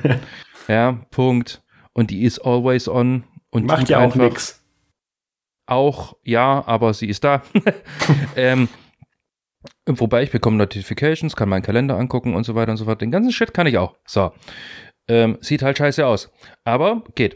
Du bekommst ähm, eine Notification, dass du eine Notification hast und guckst dann aufs Phone. Äh, nö, ich kann sogar antworten. Nicht? Das war doch mal mit irgendwas. Na gut. Das war ganz am Anfang mit Riot. Aber gut, äh, Riot kann generell ja. recht wenig. Egal. Ähm, wo wollte ich damit hin? Äh, genau, die 18 Stunden haben mich am Anfang auch sehr abgeschreckt, weil ich habe mir gedacht, 18 Stunden versus äh, 14 Tage, wisst ihr was, ähm, den Scheiß kann du behalten. Aber 18 Stunden sind dann in dem Fall wirklich 18 Stunden auf dem Ding permanent irgendwie mit voller Bildschirmhelligkeit ja. irgendwelche Sachen machen. Also das, was du am 18 Tag Stunden am Tag arbeitet, hat ein ganz anderes Problem, der sollte sich eventuell Hilfe suchen. Ja. Nicht so oft auf die Uhr gucken dabei. Ähm, also das, wie, wie, wie Pierre gesagt hat, die Akkulaufzeit ist deutlich länger. Ich bekomme ja aus meiner jetzt schon äh, eineinhalb, ein Dreiviertel Tage raus, je nach Nutzung. Und dann kann ich auch immer noch in den, oh Gott, wie heißt das? Warte mal, ich muss da mal eben draufklicken. Äh, nee, ich möchte nicht den Notruf wählen. Äh, Gangreserve heißt das Ding, genau, gerade gefunden. Äh, stellen. Gang runterschalten oder was? Nee, da musst du die Taste drücken und dann kriegst du halt wirklich nur Low-Tech, wirklich die Uhrzeit angezeigt und dann geht sofort wieder aus. Und selbst da sind dann noch irgendwie drei Tage oder so. Das Okay. Ich hatte mal eine Reise, wo ich versehentlich das Apple Watch Ladegerät nicht mitgenommen habe und da kam ich auch gut mit durch. Aber nicht der Punkt. Ähm, weitere neuen Features der Series 5 ist ein Kompass. Ja, finde ich gut. Das, ja, es ist, das hatten die davor auch. Man muss das ein bisschen erklären, weil da haben sich natürlich alle drüber lustig gemacht, haha, die Apple Watch hatte noch keinen Kompass, doch hatte sie natürlich. Aber was dieses Feature jetzt genau macht, und das ist auch wieder, weil es so ein bisschen Begrifflichkeit in den USA ist, so aka Autopilot ist nicht autonomes Fahren, ähm, dass das halt damit, wenn du darüber navigierst, dann auch tatsächlich sehen kann, in welche Richtung guckst du gerade. Weil wir kennen ja immer den Spaß, wenn dann irgendwie in eine Richtung laufen und der Zeiger auf dem Display bewegt sich in die andere Richtung auf Apple Maps oder Google Maps. Und dabei denkst du schon, ach, ich halte das Gerät doch richtig in der Hand, warum läuft das nicht vorwärts? Das kann man mit mhm. der Apple Watch jetzt auch noch besser machen, das Navigieren. Ähm, das ist gerade für unterwegs äh, auf, auf irgendwelchen E-Scootern oder auf Fahrrädern eine ganz gute Idee, das kenne ich ja. Oder beim Wandern, was jetzt äh, mein Metier ist ja, okay, da kann ich nichts zu sagen. Ähm, jedenfalls, du hast halt eine direktionale Anzeige damit und das ist ganz gut. Und was wir auch noch gemacht haben, ist, dass du bei den LTE-Modellen jetzt automatisch auch bei der Notruffunktion, in, egal in welchem Land du bist, mit dem Notruf verbunden werden kannst. Da ist ja diese Fall Detection dran und wenn das Ding denkt, du wärst gefallen und dich dann eine Weile am Arm rüttelt und du nicht reagierst, dann ruft das für dich den Notruf und oder den eingestellten Notfallkontakt an. Und das geht jetzt auch in allen Ländern, egal ob du eine ESIM aktiviert hast oder nicht. Was so viel bedeutet, wie wenn ihr diese Uhr am Handgelenk habt und fallt irgendwie die Leiter runter, dann wird der Notruf, also unter den vorhandenen Konditionen dann halt, ja. also in Abhängigkeit von du bewegst dich nicht und so weiter und so fort, ähm, wird der Notruf abgesetzt und es ist wurscht egal, ob ihr ja jemals eine eSIM hinterlegt habt oder nicht. Also das Ding kann out of the box kommen, ihr legt das irgendwie an, drei Tage später, ihr habt euch noch nicht um irgendeinen Vertrag gekümmert oder sonst irgendwas, drei Tage später haut es euch irgendwie vom Dach ja, das Ding wählt den Notruf. Ohne dass da jemals eine SIM-Karte irgendwie drin war oder überhaupt auch nur eine E-Mail bekommen hat mit der Bestellbestätigung. Ja. Das Ding wählt den Notruf. Und zwar den landestypischen Notruf. Bei ja. uns wäre es die 112, beziehungsweise die 19 dreimal die 4. Je nach, äh, je nach Region, ja. in Frankreich wäre es wieder was anderes. In Amerika ist es auf jeden Fall 9-11. Ja, je älter ich werde, desto, gut, desto besser finde ich dieses Feature. Und äh, was man dazu sagen soll, ab dem Jahre oder beziehungsweise ab dem Alter von 65 Jahren ist diese Applikation beziehungsweise dieser Modus standardmäßig aktiviert. Na, was aktiviert ist, ist die Fall Detection das Ding macht ja noch viel mehr. Das erkennt ja auch, wenn dein, wenn dein Puls irgendwie runtergeht oder dein Blutdruck, beziehungsweise wenn du halt mit Zucker eingestellt hast. Ähm, da sind ganz viele Detektoren mit dabei. Aber die Fall Detection, das war das, was damals etwas umstritten war, weil dann irgendwelche Paare im Schlafzimmer plötzlich von der Feuerwehr besucht wurden. Ähm, da war es dann tatsächlich so, dass das erst, ja, es dauert ein bisschen, dass ähm, das erst dann ab einem bestimmten Alter aktiviert wurde. Aber das ist eben nicht das andere. Aber wie gesagt, das pinkt dich ein paar Mal vorher an ähm, mit der mit der Taptic Engine als auch über Ton und dann kannst du auch priorisieren, glaube ich. Zumindest konntest du, konnte ich das in den USA, dass du einstellen kannst, ähm, zuerst Verwandte und dann Notruf und wenn die nicht antworten oder so. Ähm, du kannst vor allem aber ja. auch abbrechen. Das ist noch ja, viel natürlich, wichtiger. Natürlich. Weil ähm, äh, solltest du jetzt gerade eben in ganz genau diese Situation sein, ne, mit dem Paar und so. Ja. Ja, du kannst jetzt dann, oder was heißt, du kannst jetzt dann, am Anfang war es ja tatsächlich nicht so, ich habe das extra nochmal rausgelesen, ähm, in der ersten Version war das tatsächlich nicht der Fall. Ähm, du äh, konntest das nicht abbrechen. also mittlerweile kannst du auch sagen, nee, nee, du hast dich geirrt, liebe Uhr, mir geht's gut. Ja, nee, die haben da das, was wir da machen, das ist schon in Ordnung. Die haben da alle keinen Sex in diesem Apple-Ufer. Äh, Kamera läuft mit. Hm, naja. Ähm, und wir haben uns tatsächlich beide eine Apple Watch gekauft, noch am gleichen Abend. Oh ja. Ähm, ich habe die aus Aluminium in Space Gray mit dem schwarz-grauen Band in nur GPS und Pierre hat das gleiche Modell, aber mit GPS und LTE. Genau. Und natürlich beide Apple Care. Und beide, ja. Wobei es eigentlich geht, was waren es? 99 Euro? Es kam dann nicht mehr drauf an, das ist richtig, ob das geht, ist ein anderes Thema. ja, nee, also es, da bin ich aber auch ähnlich wie beim Laptop. Also beim, beim Laptop stellt sich die Frage nicht, wenn du die Möglichkeit hast, dann solltest du das tun. Aber bei einer Uhr, die jetzt dann irgendwie, ich habe davor, davor jetzt dann mindestens zwei bis drei Jahre mit dem Ding rumzurennen, wahrscheinlich eher länger sogar. Ich hatte ja davor die Series 3, die ich gerade am Arm habe. Und ähm, die, das war ja so ein Notkauf, weil mir die OG Apple Watch kaputt gegangen ist, beziehungsweise hat sich halt irgendwann das Display inklusive Dis äh, Displaykleber und so weiter dann über meinen Arm ergossen und ich hatte dann so schlackernde Teile am Arm. Ähm, und da musste ich halt upgraden und da war ja gerade in Berlin in, in, in, Reichweite war ein Cyber, war ein Cyberport mit irgendwelchen Cyber-Angeboten gerade und da habe ich dann für ganz stark reduziert mir die Series 3 geholt. Aber auch noch in der Hermes-Edition, glaube ich. Ich muss gerade mal drauf gucken, Moment. Äh, Nee, in der Nike Plus Edition war das noch. Genau. Gott, in Hermes war die ganz teure, die kann sich keiner leisten. Ursprünglich wollte ich eigentlich die Series 5 in ähm, Keramik haben. Habe dann festgestellt, dass ein Kleinwagen dieses Jahr doch nicht mehr drin ist. Ja, ich hatte auch kurz damit geliebäugelt. Also mal abgesehen davon, dass ja, Weiß du fandest jetzt das Weiß von Anfang an scheiße. Ich fand den Kontrast gut. Moment, Moment. Weiß ist ja, genau, genau darum geht's ja. Weiß ist ja total meine Farbe. Also ja. wer mich schon mittlerweile auf Events äh, kennengelernt hat, das einzigste Weiße, was ich trage, ist tatsächlich dieses Nerd-Shirt. ja. Ende. Und dabei wird's auch bleiben. ähm, ja, als ich dann diese Uhr so ein bisschen mir mehr oder weniger plastisch an meinem Handgelenk äh, vorgestellt habe, äh, war es dann irgendwie diese Space Gray Variante. Hättest du dir auch mit AR-View aus dem, aus dem Store zeigen lassen können, direkt auf dem Arm, beim Phone zum Beispiel? I don't care, ich habe sie bestellt. Ja, ich auch. Und ähm, wir werden sie reviewen. Richtig, werd, das wird ein Partner-Review. Es wird ein Partner-Review. Oh Gott, oh Gott. Wie machen wir das mit der Fall Detection? Never mind. Ähm, und wir gehen, und wir gehen nicht zusammen, ähm, ja. Jetzt bin ich gespannt. Achso. Ins Bett. Okay, ja. Könnt ihr das Licht ausmachen. Naja, in Deutschland kostet die Series 5 mit Alu ähm, ab 450 Euro, die in der 44 mm Version ab 480 Euro. Und natürlich haben wir die 44 mm genommen, weil ähm, 40 mm ist schon ein bisschen klein. Auch, auch wenn 4, 4 mm Unterschied echt wenig klingen. Und ich glaube immer noch, dass die das irgendwie ganz anders messen, weil wenn du sie nebeneinander hast, kommst du einfach viel mehr vor. Ähm, das macht schon Sinn, dass man die größeren empfinde ich. Ja, ich glaube, bei dem einen ist es irgendwie die Gehäuse Außenseite und beim anderen ist es die Displaygröße. Ja, es ist sehr verwirrend. Vor allem dazu kommt noch, dass äh, weiterhin die Bänder aus den 33 und 38? Nee, nicht wahr. 38 und 42 Millimeter Ge äh, Gehäusen von den Serien davor weiterhin kompatibel sind, die Armbänder. Mhm. Also das ist einfach so, da, dann setzt halt der Anfang von dem Arm eben, Armband eben da an, wo das Gehäuse schon abrundet oder so. Das ist am Ende völlig egal, das sieht immer noch okay aus.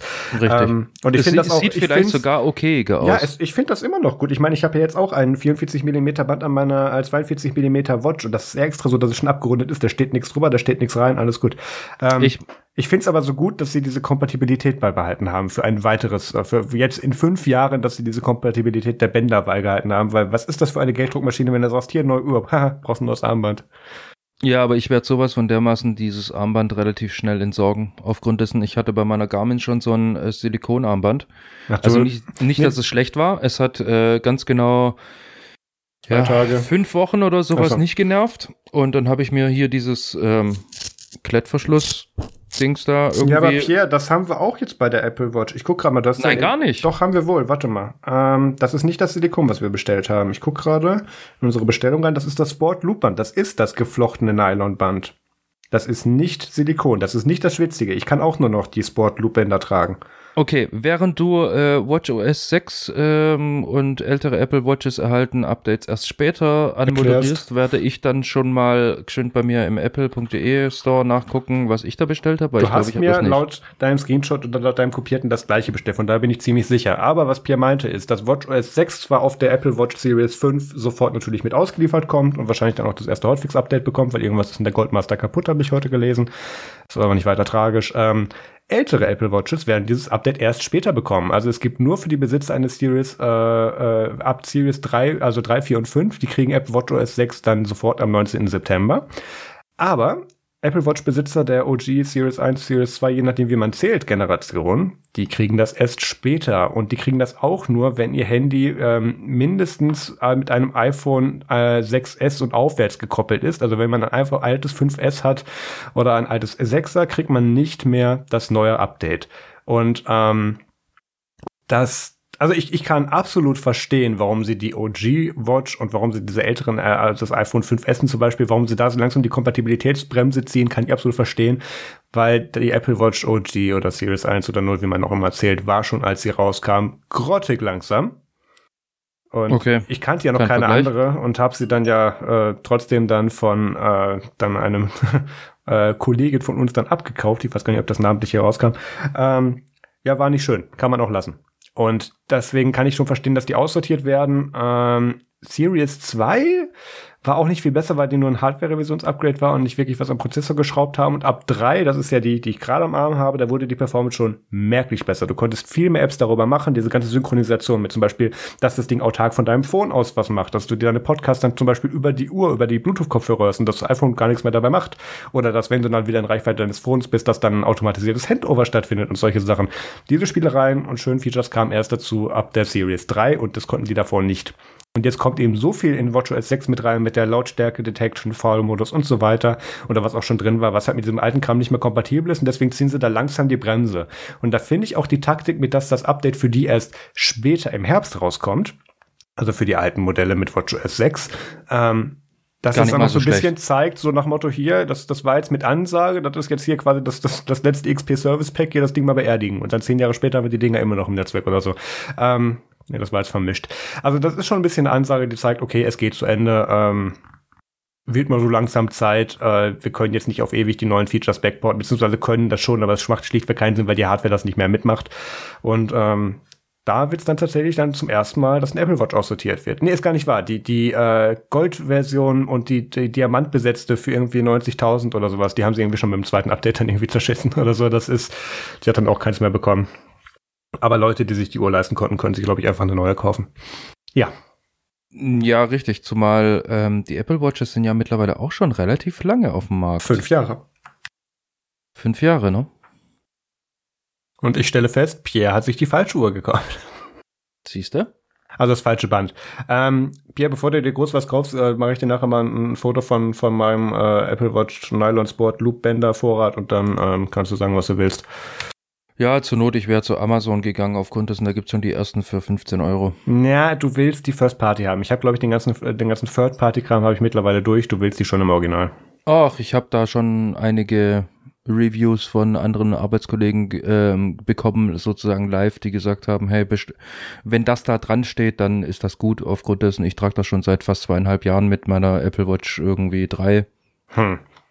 Also von dem her. Und die Dinger, die sahen jetzt alle nicht schlecht aus. Na gut, wie gesagt, das Angebot We steht. We will see. Ja. Dann kamen wir zum eigentlichen Star des Abends, die neuen iPhones. Ah. Ja, war gar nicht so spannend, ne? Also das äh, Es iPhone war nicht spannend und Gottes Willen ist das Design hässlich. Doch, es sieht noch, es ist das erste iPhone, was noch schlimmer aussieht, wenn du ein Case drumherum machst, finde ich. Das da, da, okay, aber fangen wir vorne an. Das iPhone 11, 11 Pro und 11 Pro, also 11 Pro Max wurde vorgestellt. Mhm. Und da wurden jetzt wieder die Begrifflichkeiten ver vereinigt. Das iPhone 11 ist jetzt das, was das iPhone XR in der Serie davor war, also 10R, das ist das, was auch der Pierre hat, was quasi das Budget-iPhone Anführungszeichen war, mit nur einer Kamera, mit einem LCD anstatt OLED, mit dickeren Rändern und so, aber immer noch Top-Gerät. Also das ist auch quasi wieder die Vereinfachung. Das iPhone ohne Zusätze ist jetzt das Einsteigerding. Und man muss dazu sagen, wie wir gelernt haben, ist es gar nicht mal so viel schneller das iPhone 11 wie das XR. Ja, ja, es ist halt wieder das Übliche mit Computational Benchmarks und was ist Real-Time, äh, was ist Real-Life-Performance und so. Da, da kann man wieder nichts mehr abgeben. Abgesehen Real-Life-Performance, äh, wenn ich jetzt ein iPhone 6S oder ein 8er in der Hand hätte, wäre ich auch nicht unzufrieden. Eben. Jedenfalls, das iPhone 11 ist jetzt das, was das iPhone 10R vorher war. Ähm, das iPhone 11 Pro ist das, was das XS und äh, war und das iPhone 11 Pro Max Light Deluxe und ohne künstliche Zusätze ist das, was vorher das XS Max war. Es ist, es ist zum, es, es ist noch zum Kotzen. Können, ne? ja, ja. Es ist noch zum Kotzen, aber wird bald äh, im allgemeinen Sprachgebrauch angekommen Hätten sie wenigstens 11 Pro Plus oder so gemacht und dann wirklich nur mit dem Zeichen. Das sieht wenigstens noch gut aus. Egal. Also, Hauptfeatures dieses Dings, dieser, dieser Serie sind, dass da, ist, dass da der neue A13 Bionic Chip drinsteckt, wie immer im 7 Nanometer Verfahren, auch wie auch in den letzten zwei Jahren gefertigter Chip von Apple, der wieder alles an Computational Performance übersteigt, was die anderen Hersteller da so haben. Weil 20% ähm, schneller weil 20% schneller als der, äh, als der A12, genau. Ähm, je nach Messverfahren sogar noch ein bisschen mehr. Sie haben das, sie haben das gleiche gemacht, was man dann immer so in, in zwei Stunden äh, Keynotes von Intel sieht, mit hey, wir haben uns darauf konzentriert, was können wir bei unserem Prozessor machen? Wir verbessern die Performance und Effizienz. Wo man genau. denkt, so, mein Gott, da hätte ja keiner drauf kommen können. Ist das eine gute Idee? Ja, ähm, ohne Witz. Also ich meine, hey, ein CPU, der einfach schneller und weniger Energie verbraucht. Ja, voll die verrückte Idee. Lass ihn langsamer machen. Ich meine, ohne Witz. Ja, jedenfalls, sie haben das getan und sie haben gleichzeitig auch dafür gesorgt, dass er damit gleichzeitig auch effizienter und stromsparender wird, was dem eine höhere Akkulaufzeit von bis zu vier Stunden mehr im Vergleich zum XS und fünf Stunden mehr im Vergleich zum 11 Pro Max gegenüber dem XS Max gibt. Und das sind schon Kampfansagen. Und ich habe eine eigene Theorie, warum der, äh, warum die Dials tatsächlich bessere Akkulaufzeiten und, und einen größeren Akku sogar tatsächlich verbaut haben, beziehungsweise sie haben das 11 Pro Max haben sie etwas dicker gemacht als den Vorgänger. Das ist das erste Mal, dass sie da extra ein bisschen mehr Platz reingemacht haben. Und warum kommen wir im Folgethema zu? Ähm, Jedenfalls mehr, mehr äh, CPU, mehr Akku, das ist schon mal Sachen, wo ich, wo ich, wo ich sagen würde, okay, wenn mein iPhone jetzt gerade so schwächeln ist und irgendwie ist, ist es drei, vier Generationen alt, der Akku ist durch, dann würde ich sagen, okay, gucken wir es uns mal an. Ähm, das 11 Pro, also das, ich, was sagen wir jetzt eigentlich, 11 Pro, oder? Ja, 11 Pro musst du jetzt sagen. Okay. Äh, das 11 Pro ist, äh, also es Das ist so schlimm. Ja, das 11er ist nur mit einem Dual-Kamerasystem ausgestattet, also wie wir das davor vom 10S und vom 7 und 8 Plus kannten. Nein, XR hat keine Doppelkamera, wenn du mal dein iPhone umdrehst. Ja, klar, aber prinzipiell steht ja jetzt das äh, einfach nur 11er für das XR. Ja, ich meinte aber schon das Modell, was das auch noch ist, was ich so, bezeichnet okay. habe. Ja, Ja, äh, es, es wird nicht, es wird nicht klarer, merke ich. Ähm, Ja. Das 11 Pro hat ein, S11er hat ein Dual-Kamerasystem. Die zweite Linse, also du hast eine ganz normale, äh, was ist das? F.2 oder 5, ich bin nicht sicher. Die Tabelle ist, die Tabelle macht keinen Sinn. Egal, du hast eine normale Linse drauf und du hast eine Ultra-Weitwinkellinse mit da drauf. Und das Spannende ist, in den Apps, auch beim Pro, legen die das so zusammen, dass du quasi schon in der Vorschau siehst, was du überhaupt noch an einem weiteren Blickwinkel haben könntest und zoomst dann nur noch weiter raus. Und ähm, da kannst du sehr viel mitmachen. Das heißt, die Dinger tun im Prinzip simultan rekorden und tun das dann eben zusammenschmeißen, wie sie es gerade dann eben brauchen. Du hast dadurch einen sehr viel besseren optischen Zoom. Ähm, ganz einfach, weil du halt mehrere Linsen mit drin hast. Ähm, machen wieder das typische mit Weitwinkel Detection und ähm, das, das sieht irgendwie immer sehr rund aus, bin ich gespannt drauf. Aber spannend wird's erst beim 11 Pro. Das hat nämlich drei Linsen. Das hat einmal eine Ultraweitwinkel, eine Weitwinkel und eine Telelinse. Mhm. Ähm, also für den zweifachen optischen Zoom dann die Tele natürlich. Und das sieht schon sehr interessant aus. Und die Demo war auch sehr schön. Sie haben sie dann so im Grand Tour Style, das also das legendäre Grand Tour Season 1 Intro, wo sie dann das äh, äh, nicht Van Helsing, was haben sie genannt? Äh, Keine Ahnung, auf jeden Fall haben sie Burning ein paar. Van Intro gemacht haben in der Wüste und so und haben sich dann auf irgendeinen Salzsee ausgetrocknet gestellt mit drei Autos und so und haben da was nachgefilmt. Das sah sehr gut aus. Ich meine, kann man natürlich nichts daraus ableiten können, weil es war die hellste Umgebung, die du, glaube ich, zum Film finden konntest, mit dem bestmöglichen Kontrast, mit, mit einfach nur einem weißen Untergrund und Hintergrund zwangsläufig und hellen, poppigen Farben von den Autos. Aber es sah gut aus. Aber- Ähm, ja.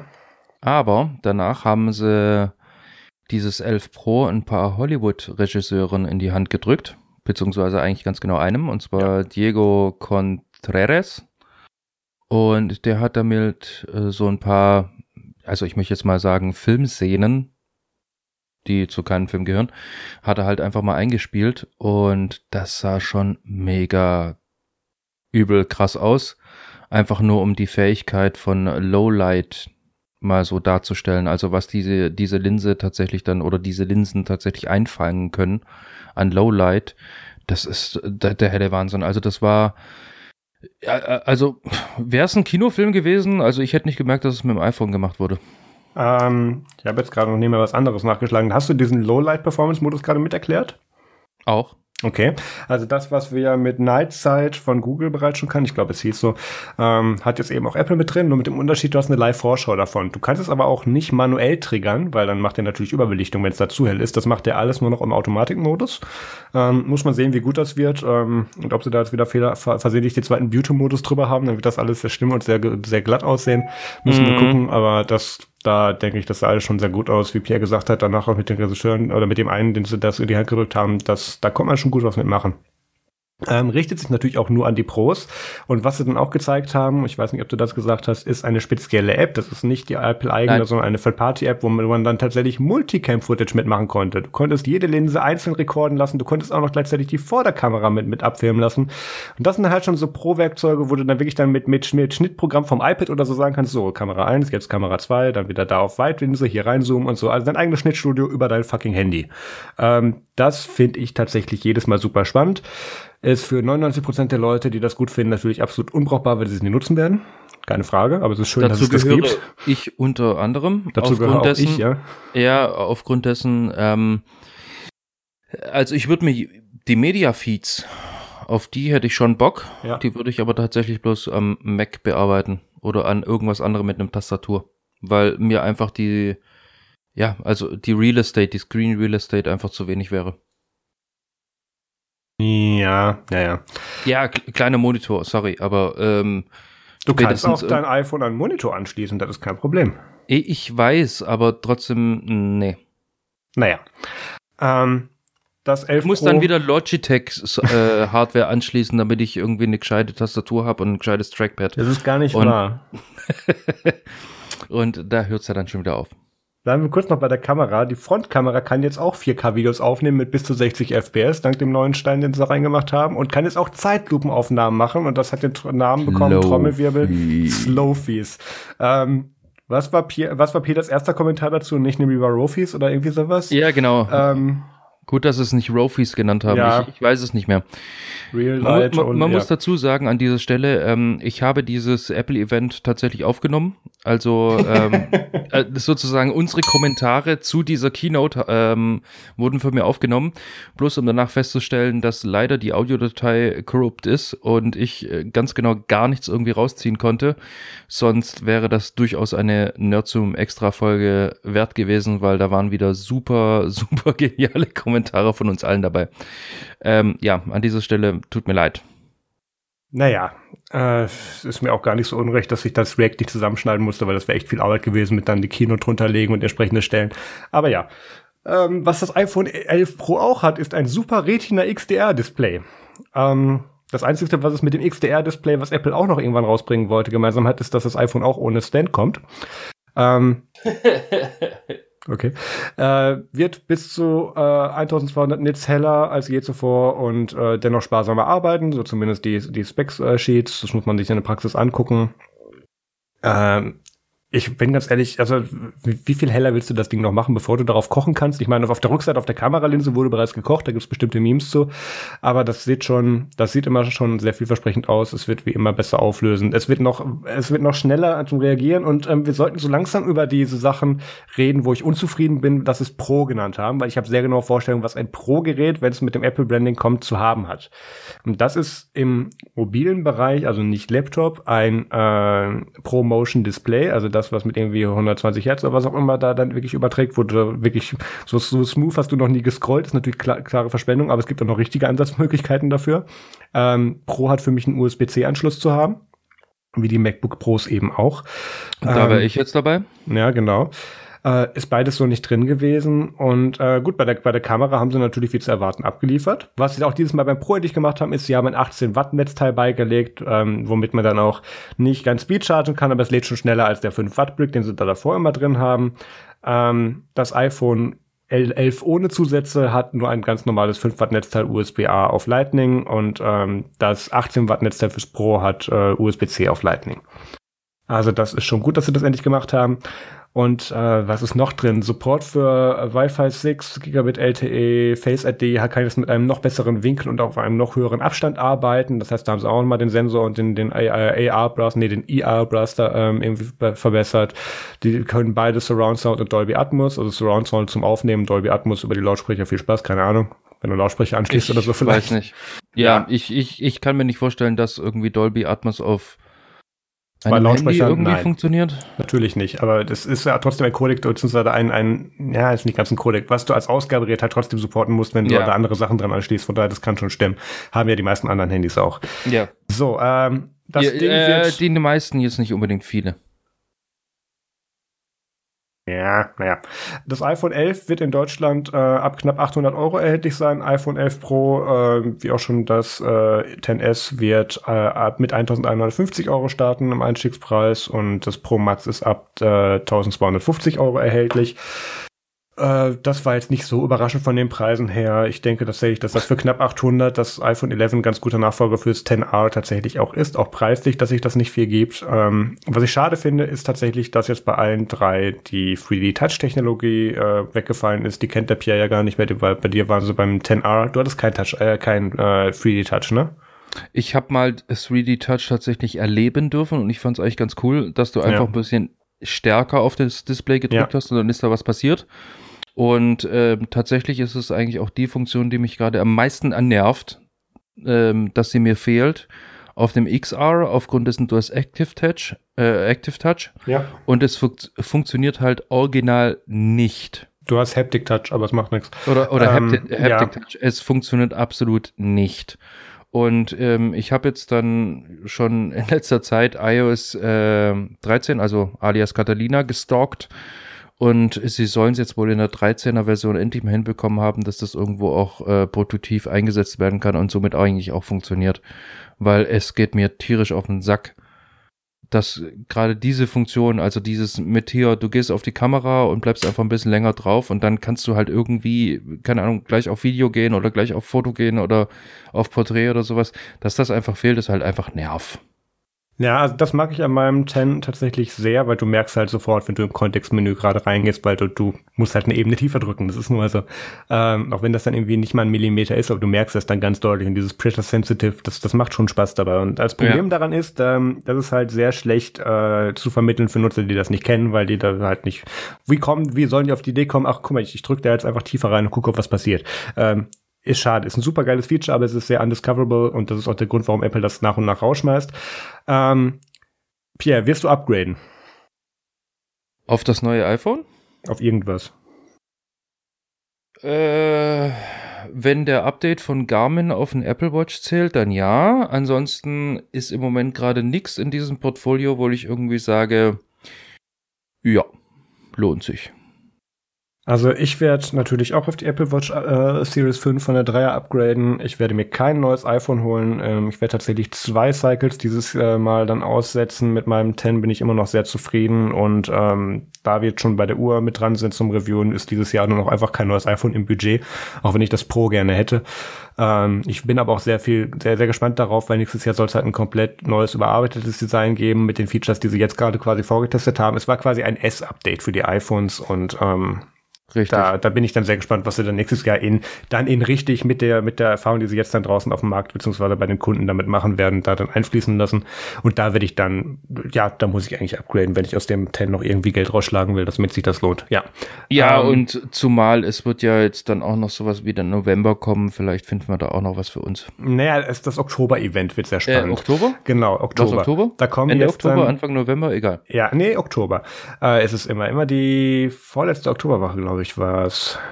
Mittwoch. Okay. Ja, egal. Ähm, dann kommen wir jetzt mal so zu den Apple-Produkten, die auf der Keynote nicht gezeigt wurden und die totgeschwiegen wurden, die eigentlich das Spannende sind, wo man jetzt dann auf ein Oktober-Event schließen lassen kann oder auch Sachen, die vielleicht schon geschippt wurden, aber noch nicht erklärt wurden. Das ist noch das viel spannender. Ähm, es hat niemand damit gerechnet, dass Apple, also es hat alle damit, alle damit gerechnet, dass es eine neue Apple Watch gibt. Das, das fanden wir auch gut, das gehört sich so, der Refresh war nötig. Ähm, aber es hat keiner mit einem Always-On-Display gerechnet und das haben sie auch sehr gut unter, irgendwie, äh, ja, unter Verschluss gehalten. Obwohl ja quasi die, zum Beispiel beim iPhone, diese drei Kameralinsen, das ist ja gefühlt schon seit einem Dreivierteljahr äh, die Leaks äh, und die, die Molds, ja, das die dann, ist schon das seit ist schon sehr lange. Dreivierteljahr hässlich, ja. genau. Weil man kann es auch andersrum eigentlich, das stimmt, wir sollten uns nur dran gewöhnen. Man kann es eigentlich auch so machen wie Google, man schickt The Verge einfach gleich 30 hochauflösende Bilder von irgendwelchen Third-Party-Zulieferern von, von Google und äh, plötzlich haben die halt alles Backsheets, die sie brauchen und das Handy ist noch gar nicht auf dem Markt. hat, äh, The Verge hat heute, ich muss kurz gucken, ob ich, die, ob ich die, äh, den Artikel kriege, äh, äh, Pixel, komm, komm, komm, komm. Someone sent us 21 more pictures of the leaked Pixel 4 XL. Nicht mal die Überschriften werden noch gut, weil es ist einfach, jeden, jede Woche gibt es einen anderen Pixel-Leak. Es ist schrecklich. Egal. Ähm, und ich habe ja immer noch die Hoffnung, dass sie irgendwann sagen, so, dieses Phone, was ihr jetzt alle schon kennen und erwartet habt, haben wir einfach nicht gebaut. Ja, klar, aber das wird nie passieren. So ein bisschen ich jedes eine Form Jahr sagen. von Product Placement eigentlich fast schon. Ja. Wir sind die mit dem OS, die das, die die Hardware nicht können. Naja. Mhm. Ähm, Genau, wo wollte ich eigentlich hin? Genau. Ähm, die Leaks, des, die jetzt eben nicht kamen, beziehungsweise mit denen halt, also mit dem Always On hatte keiner gerechnet, obwohl es andere Leaks gab. Ähm, es gab aber auch einige Sachen, die bereits in den Goldmasters von WatchOS 6 angekündigt wurden, beziehungsweise einfach rausgelesen werden können, dass da bestimmte Funktionen extra Hardware für Schlaftracking dazukommen soll. Ähm, und davon wurde jetzt äh, im Prinzip noch gar nichts gesagt. Die Hardware ist offensichtlich und die, die Konnektivitätsmöglichkeit ist offensichtlich in der Apple Watch schon drin. Das sagt zumindest das OS, aber da haben wir noch keine Hardware gesehen. Also das spricht schon mal für Oktober, dass wir da noch was sehen werden, also für den Health-Kram. Ähm, es gibt auch noch weitere Softwareprodukte, bei denen bisher noch nichts gezeigt wurde. Nämlich ähm, das äh, iPad Pro. Es gab bei der ECC, ECC, ja doch, müsste eigentlich, ähm, dass schon bereits, ich glaube, vier oder fünf neue iPhone, äh, neue iPad Pros angekündigt wurden. Da muss ja immer durch die Zertifizierungs- und Prüfstelle durch, deswegen liegt das immer so schon so früh. Das, was kommt, man weiß noch nicht genau was und kriegt auch immer nur grobe, ungefähre Zeichnungen. Ähm, aber die hätten die nicht Mitte diesen Jahres da schon angekündigt, wenn die dann nicht dieses Jahr auch noch rauskommen würden, ähm, weil die schlicht nächstes Jahr zu alt wären. Äh, beziehungsweise weil die dann auch, glaube ich, in einem bestimmten Raum tatsächlich delivern müssen. Von daher, das ist einfach sehr wahrscheinlich, wir werden ähm, im Oktober ein, ein iPad Pro, beziehungsweise wahrscheinlich zwei oder drei neue iPad Pros sehen. Da ist einfach stark von auszugehen. Ja. Ähm, was wir auch noch sehen werden, äh, wo, wo quasi eigentlich alles schon gelegt ist, was man haben, was man wissen wollen würde, äh, MacBook Pro 16 Zoll mit einer verbesserten Tastatur. Ich meine, das haben sie soweit im Prinzip alles bestätigt über drei Ecken, dass das, dass daran gearbeitet wird. Ähm, neue MacBooks sind fällig. Von daher gehe ich davon aus, dass das im Oktober zumindest gezeigt wird. Aber es, ich gehe eigentlich davon aus, dass es auch angekündigt wird. Also, also nicht nur, dass es dann auch noch dann für Weihnachten released wird, so rum. Richtig. Ähm, Sie wären auch schön doof, wenn sie es nicht machen würden. Ja, und es wird halt auch dazu passen, weil Catalina kommt im Oktober raus, also 10.15 macOS. Und genau. das wird halt dazu passen, dass hier neues, neues MacBook und hier die OS-Features und so außerdem. Das, das machen sie eigentlich immer zusammen. Ähm, beim iPhone 11 Pro war eigentlich geplant, dass drahtloses Laden mit dazu kommen soll. Also, also äh, Entschuldigung, ist das? Äh, Reverse Wireless Charging, also dass du mit deinem iPhone andere Geräte laden kannst, wie zum Beispiel die AirPods mit dem äh, Wireless Charging äh, Case oder die Apple Watch oder ein anderes iPhone. Und da haben sie uns nichts von erzählt. Und jetzt habe ich zwei Theorien. Die erste ist, wo ich vorhin angedeutet habe, dass sie haben ja das 11, das 11 Pro extra dicker gemacht, weil da eine größere Batterie angeht, weil du hast bei drahtlosem Laden und gerade bei, bei Reverse Wireless Charging hast du einen so großen Energieverlust, also du verlierst mehr, als das andere Gerät auflädt, und zwar immens mehr. Und dass sie deswegen den Akku größer gemacht haben, um sagen zu können, bei gleichbleibender Akkuleistung. Jetzt haben sie einfach gesagt, übrigens, nee, jetzt sind es vier Stunden mehr. Don't think about ja, it. genau. Jetzt sind es äh, vier Stunden mehr, mhm. außer mhm. du lädst jetzt noch deine Apple Watch. Ja, nee, das haben sie eben nicht gesagt. Aber die andere Theorie, ja, Moment, die aber kombinierbar ganz genau, aber ist, das werden sie halt dann sagen. Die kombinierbar ist, dass die Hardware natürlich bereits im iPhone drin ist und das jetzt dann mit dem Software-Update, genau, das, das meine ich damit. dass es dann damit enablen werden. Ähm, und beim iPhone ist auch noch so ein bisschen mehr drin, was sie uns nicht erzählt haben. Beziehungsweise da ist jetzt so, so ein Stein drin, also das ist dann der dritte äh, Baustein da drin, der von Apple irgendwie gefertigt wurde, von dem keiner was wissen sollte oder wo sie nichts zu gesagt haben beim Event. Ähm, da ist jetzt der äh, U1 drin. Heißt der U1? Ich glaube ja. Äh, das ist ein Ultra-Wideband, äh, Ultra, Ultra-Wideband Technology. Halt, halt eigentlich für Kurzwelle gedacht, ähm, mit denen, oder beziehungsweise für, für kurze Frequenzen, mit denen du dann solche Sachen machen kannst, wie zum Beispiel schnelleres und direktionaleres Airdropping oder eben dann auch ähm, die Apple Tiles oder die Apple Tags. Teils ist ja was, das kennt man, wenn man zum Beispiel solche Sachen oder Schlüsselanhänger dran macht, irgendwie an den Schlüssel, an Koffer, an, keine Ahnung, seine Kinder. Ähm, und wenn die dann verloren gehen, kann man die darüber orten. Ja, gut, bis Kinder war es okay. Ähm, und, ähm, ich finde alles witzig. Ich dachte, ich brech's ab, da war es zu spät.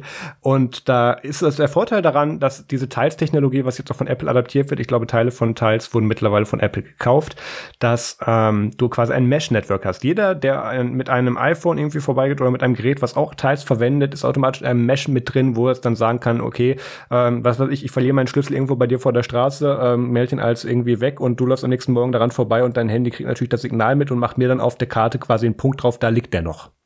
Ganz genau. Das ist an sehr, sich das gleiche, ist an, an sich das gleiche Prinzip wie äh, wenn dir dein iPhone verlustig ist, wie wir vorhin schon erklärt haben, ähm, und dein iPhone eigentlich dann sogar in einen Akkusparmodus geht, also für dich aus, aber in Wirklichkeit tut's noch. Und wenn du aber davor dein äh, Bluetooth anhattest, ähm, dann kann das trotzdem noch funken, damit du halt mit äh, Where Am I oder wie auch immer das Ding heißt, also Locate My Phone. Find My. Was war oder, oder Find, My, Find My, genau, sorry. Mit, mit Find My kannst du dann trotzdem noch immer dein ähm, iPhone finden.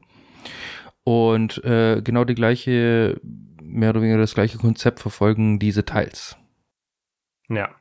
Und dafür ist jetzt halt schon der, der Baustein im iPhone mit drin, halt noch nichts dazu erzählt. Also da ist sehr wahrscheinlich, dass wir das im Oktober sehen werden. Da wird jetzt auch schon seit vielen Monaten dran spekuliert, dass da jetzt bald was kommen soll und es macht auch Sinn. Äh, wir haben noch keine Design-Leaks erhalten. Ähm, bin sehr gespannt, wie das dann aussehen wird. Äh, werden wir dann im Oktober sehen. Und außerdem wird es einen neuen Apple TV geben äh, mit verbesserter Hardware. Ich meine, Pierre, du hast den aktuellen. Welche Hardware muss da verbessert werden? Von meiner Seite aus ganz klar nichts. Ja, das ist auch mein Eindruck von den Dingern, aber es wird einen neuen geben. So. Ja, ja gut, wahrscheinlich werden es jetzt dann halt 8K werden. Einfach bloß, weil, keine Ahnung, Samsung, LG mal wieder ein neues ja, Panel stimmt, sie verkaufen hat. jetzt ja auch Displays, das braucht ja Geräte, die das können. Richtig. ähm, und dann, ähm, lass mich überlegen, ähm, äh, nichts. Äh, wann kommt der Mac Pro? Kommt der nicht auch? Gerade mal kurz, Mac Pro. Coming this Fall. Ja, der wird dann auch im Oktober-Event angekündigt, beziehungsweise genauer vorgeführt werden. Das Display wird kommen, das wird ein Hardware-Event. Aber ja, und so, oh Gott, oh Gott, das, das wären zweieinhalb Stunden iPads, äh, Detailsgeschichte, eventuell Reverse Wireless Charging, obwohl das kann auch nur ein Pressrelease werden. Obwohl Richtig. eigentlich nicht, dafür haben sie es zu, so dafür, dafür haben sie jetzt halt das Momentum geschaffen, dann sollten sie es auch mitnehmen. Beziehungsweise dafür haben sie es zu geheim gehalten, ja, ja. als es nicht tatsächlich irgendwie auf ein paar Slides irgendwie auszubreiten. Genau, iPad Pros, äh, MacBooks, Catalina, äh, Apple TV könnte in dem Fall dann runterfallen wahrscheinlich. Definitiv Mac Pro, wahrscheinlich als Side Note dann noch den, äh, den das, Display, XDR, HDR, schlag mich tot, keine Ahnung. Ähm, das wird ein interessantes Event, da freue ich mich das drauf. Die Invites müssten nächste Woche rausgehen, nehme ich an. Das Einzige, was ich tatsächlich sagen muss beim Apple TV, wäre vielleicht tatsächlich eine neue Fernbedienung. Magst du sie nicht mehr? Ich habe dir von Anfang an gesagt. Ich mag sie, sie ist nur nicht konsistent. Also, Bis auf das Rädchen ist die gut, ne? Die zwei Knöpfe können was. Welche Rädchen? Warte mal, wie sieht denn die aktuell aus? Ich habe, glaube ich, noch die alte. Äh, du hast noch die alte. Apple TV Remote. Ähm, die hat so ein Ach Gottchen, das Ding, ja, ja, ja, ja, ja. Die hat schon ein Touch-Ding und so weiter und so. Also ich finde, ich finde die super. Zum Navigieren super. Zum in Menüs arbeiten und so weiter und so fort und auch hier irgendwie Texte schreiben. Also ja, Texte schreiben, wenn du irgendwie was suchst. Also ich suche den, die, äh, den und den Film oder die und die Serie. Super.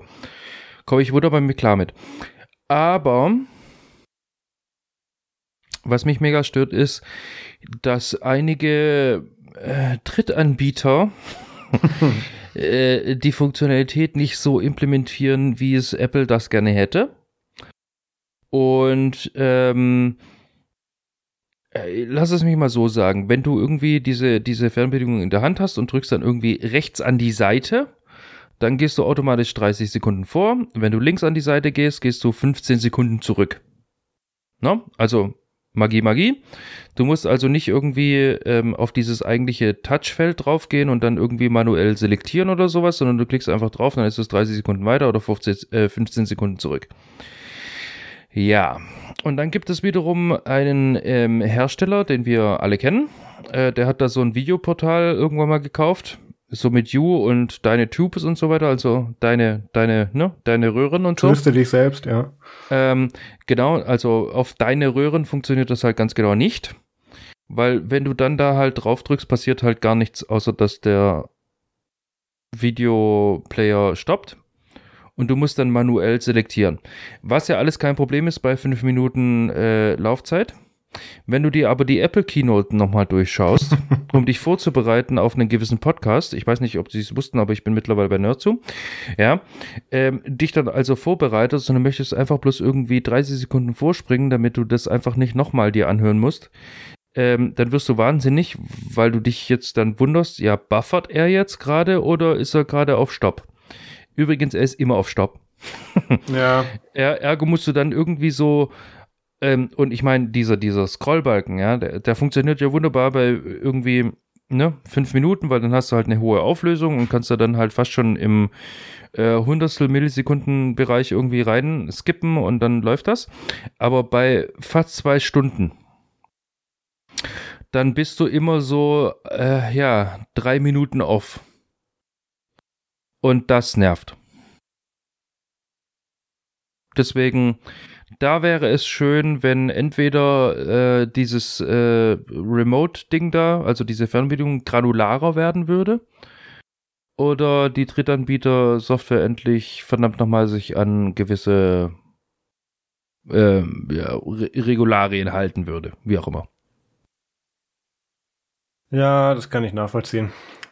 Aber gut, vielleicht sehen wir tatsächlich ein Update. Ansonsten mag ich's. Ja. Damit wären wir mit unserem Apple Event Recap durch. Auch so mit allem, was gesagt und nicht gesagt wurde eigentlich. Richtig. Sind bei gut zwei Stunden rausgekommen und müssen jetzt ganz schnell ins MFG, weil ich muss hier die Klimaanlage wieder anmachen. Bis warm. Okay, mach doch einfach gleich. Währenddessen erzähle ich was über die Band äh, Blackwell Brides. Ähm, das ist in dem Fall mein Musiktipp. Und zwar ist es eine ähm, US-amerikanische Rockband, über die ich mal wieder gestolpert bin. Surprise, surprise. Und zwar über eben jene Videoplattform, die wir gerade schon behandelt hatten. Und die wurde mir da halt einfach empfohlen, als von wegen, hey, klick mal rechts irgendwie, scroll mal ein bisschen runter und drück da mal drauf, mal sehen, was passiert. Und das habe ich gemacht und ähm, ja, ist eine relativ coole Band, ist ähm, ja mal was, ja, wie soll ich sagen, das ist so ein bisschen Post-Hardcore-Music und so weiter und so fort. Also mag nicht jeder, aber ist ja wie üblich, wie üblich bei meinem Musikgeschmack etwas schwierig zu beschreiben, aber ähm, hört sich an, findet es gut oder schmeißt weg. Ist ein bisschen Emo-Scene-mäßig, aber hat in Wirklichkeit gar nichts damit zu tun. Ist halt Metalcore. Wie man sich halt so, also Post-Hardcore, Metalcore tolle Musik. Marius hat mittlerweile seine äh, Klimaanlage wieder ausgeschaltet. Klimaanlage sogar wieder ausgeschaltet. Aufgrund dessen, bei mir endet es hier, weil äh, zum Filme gucken kam ich nicht, weil ich war entweder im, äh, in Henningsdorf, was ja der ultimative Mittelpunkt Deutschland ist, ähm, also Bundeshauptstadt. Und Berlin ist die Vorstadt davon. Und ähm, ja, auch zum Gamen kam ich ganz genau gar nicht, weil Apple Arcade ist ja noch leider nicht entschieden. Ich habe tatsächlich einiges geguckt, nämlich äh, ich habe Oblivion angeschaut. Das ist irgendwie so ein Sci-Fi Postapokalypse-Movie, der mir irgendwie durchgegangen ist, auch aus dem Jahr 2013 mit Tom Cruise und äh, hier Morgan Freeman. Und ähm, sehr irgendwie Film. wird er, also wird irgendwie dann Tom Cruise mit seiner Partnerin dann irgendwie auf der Erde ausgesetzt, nachdem die gegen Aliens gewonnen haben, aber der Planet ist kaputt und jetzt tun die da irgendwie nur noch was davon abzapfen und er muss im Prinzip das Ding bewachen. Und ähm, ja, es, ich, ich kann eigentlich gar nichts weiter erklären. Also der, der letzte räumt die Erde aus, aber in, äh, räumt die Erde auf, aber in Science Fiction und mit sehr, sehr viel mehr Action und so ein bisschen äh, Verschwörungselementen drin. Ist sehr interessant gemacht, finde ich super. Also es ist vor Wally. Wally für Erwachsene. Genau. Ein bisschen mehr Explosionen noch. Aber, aber cooler Film, cooler Film. Ja. Dann habe ich äh, gedacht, okay, das Setting stimmt schon mal, jetzt hätte ich das gerne bitte nochmal in Trash und habe mir dann Geostorm angeschaut mit, äh, wie heißt der hier, Gerald Butler. Ähm, der dann, äh, war noch dabei, genau, Ed Harris war noch dabei, deswegen bin ich eigentlich drauf gekommen. Ich liebe Ed Harris-Filme. Ähm, er muss dann irgendwie ein Satellitennetzwerk retten, das dann das Klima beeinflusst, weil sie darüber irgendwie jetzt mit einem, mit einem Satellitennetz dann den Klima, den Klimawandel irgendwie gestoppt haben und dann wird das aber sabotiert und irgendwelche Länder oder Dörfer werden verdampft oder, oder vereist und so.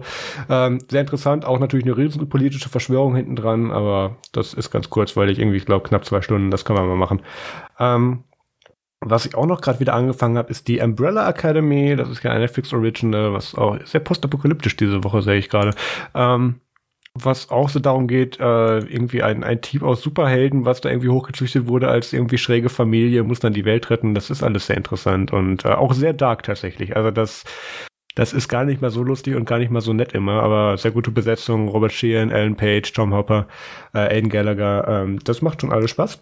Und da soll auch tatsächlich demnächst die zweite Staffel kommen. Äh, das wird hier immer weiter geleakt. Deswegen hatte ich da nochmal reingeschaut. Dann habe ich gestern noch einen Film geguckt, den ich nicht verstanden habe. Den muss ich nochmal gucken. Ich habe äh, Zodiac, also die Geschichte um den Zodiac-Killer geschaut auf Netflix. Ähm, und das ist irgendwie etwas seltsam, weil wenn du dann auf einmal hier äh, Jake Gyllenhaal, Robert Downey Jr. und Mark Buffalo in einem Film siehst und der hat nichts mit Iron Man oder Marvel zu tun. Aber es ist ein ziemlich guter Film. Ja. Der ich kenne den, der ist echt gut, der ist sehr, sehr, der hat sehr, sehr viel Tiefgang. Also den kann man auch echt zweimal, dreimal angucken. Ich muss den auch noch mal gucken, weil ja, es, ist, er hat, es hat zwar immer so Robert Downey Jr. Ansätze, wo du denkst, vielleicht bleibt er stehen, denkt nach und sagt, er ist Iron Man, aber er macht es dann ja, doch nicht. Nee, nee. Aber er hat genauso die Attitüde. Äh, das war schon ganz gut. Und ich sehe auch gerade, der Film ist schon von, 20, äh, von 2007. Ja, der ist echt alt. Leck mich am Arsch. Okay, ich der dachte, ist echt alt, der also, neu, weil gut. Netflix den gerade erst rausgebracht hat. Okay, das ist natürlich dann auch ein ganz anderer Kontext. Da war Jack Gyllenhaal in dem Universum noch gar nicht drin. Okay, krass. War da überhaupt schon irgendwie Marvel mit Iron Man am Start? Ich äh, weiß das gar nicht. ist eine 2007? sehr gute Frage. Ich glaube, wenn ich hier gerade schnell google und intelligent dabei weiterrede, kam Iron Man erst 2008. Siehste? Ja. So. Naja, da war aber auch Mark Buffalo. Oh, doch, Mark Buffalo war da wohl dabei, oder? Nee, das war der erste Avenger. Never mind. Okay. Äh, dann habe ich noch einen. ich bin nicht sicher, ob ich das gut oder schlecht fand. Ich habe was, ich habe ein Netflix Original geguckt, The Island, I-Land. Habe erst gesagt, okay, ist eine Apple-Dokumentation, war es dann doch nicht. ähm, nein, ähm, das ist. Ähm, da kommen dann die ganzen äh, Rentner von Apple hin. Genau. Ne, die waren ja hier bei äh, nicht Harvest Moon, mein Gott. Startup? Nein, ist auch egal. Ähm, zehn Leute wachen auf einer Insel auf, können sich an nichts erinnern, nicht mehr ihren eigenen Namen. Ich habe gedacht, okay, willkommen bei Lost. Ähm, War es dann doch nicht. Und ähm, der Plot besteht in der ersten Verfolgung daraus, dass sie sich selber gegenseitig erzählen, dass sie sich nicht an ihren anderen Namen erinnern können und reden sich das gegenseitig ein und irgendwie soll sich das dann auf den Zuschauer auswirken, aber danach wird's besser. Ich dachte okay. nämlich bis dahin, okay, das ist der ganze Plot. Nee, natürlich fangen sie sich dann an, gegenseitig zu bekriegen und irgendwie kommt raus, ach, sie sind in einer Simulation und manche wissen das, manche nicht, manche können das verstehen, manche können das nicht. Schon sehr spannend, irgendwie nur zehn Folgen. Ähm, und das Irgendwie man, Matrix als Serie? Ja, jein. Also es ist eine Mischung aus hier eben Lost, äh, Inception ist tatsächlich mit drin. Okay. Matrix würde ich gar nicht mal so sehr sagen. Und das Ganze hat, ich sehe gerade nur äh, sieben Folgen.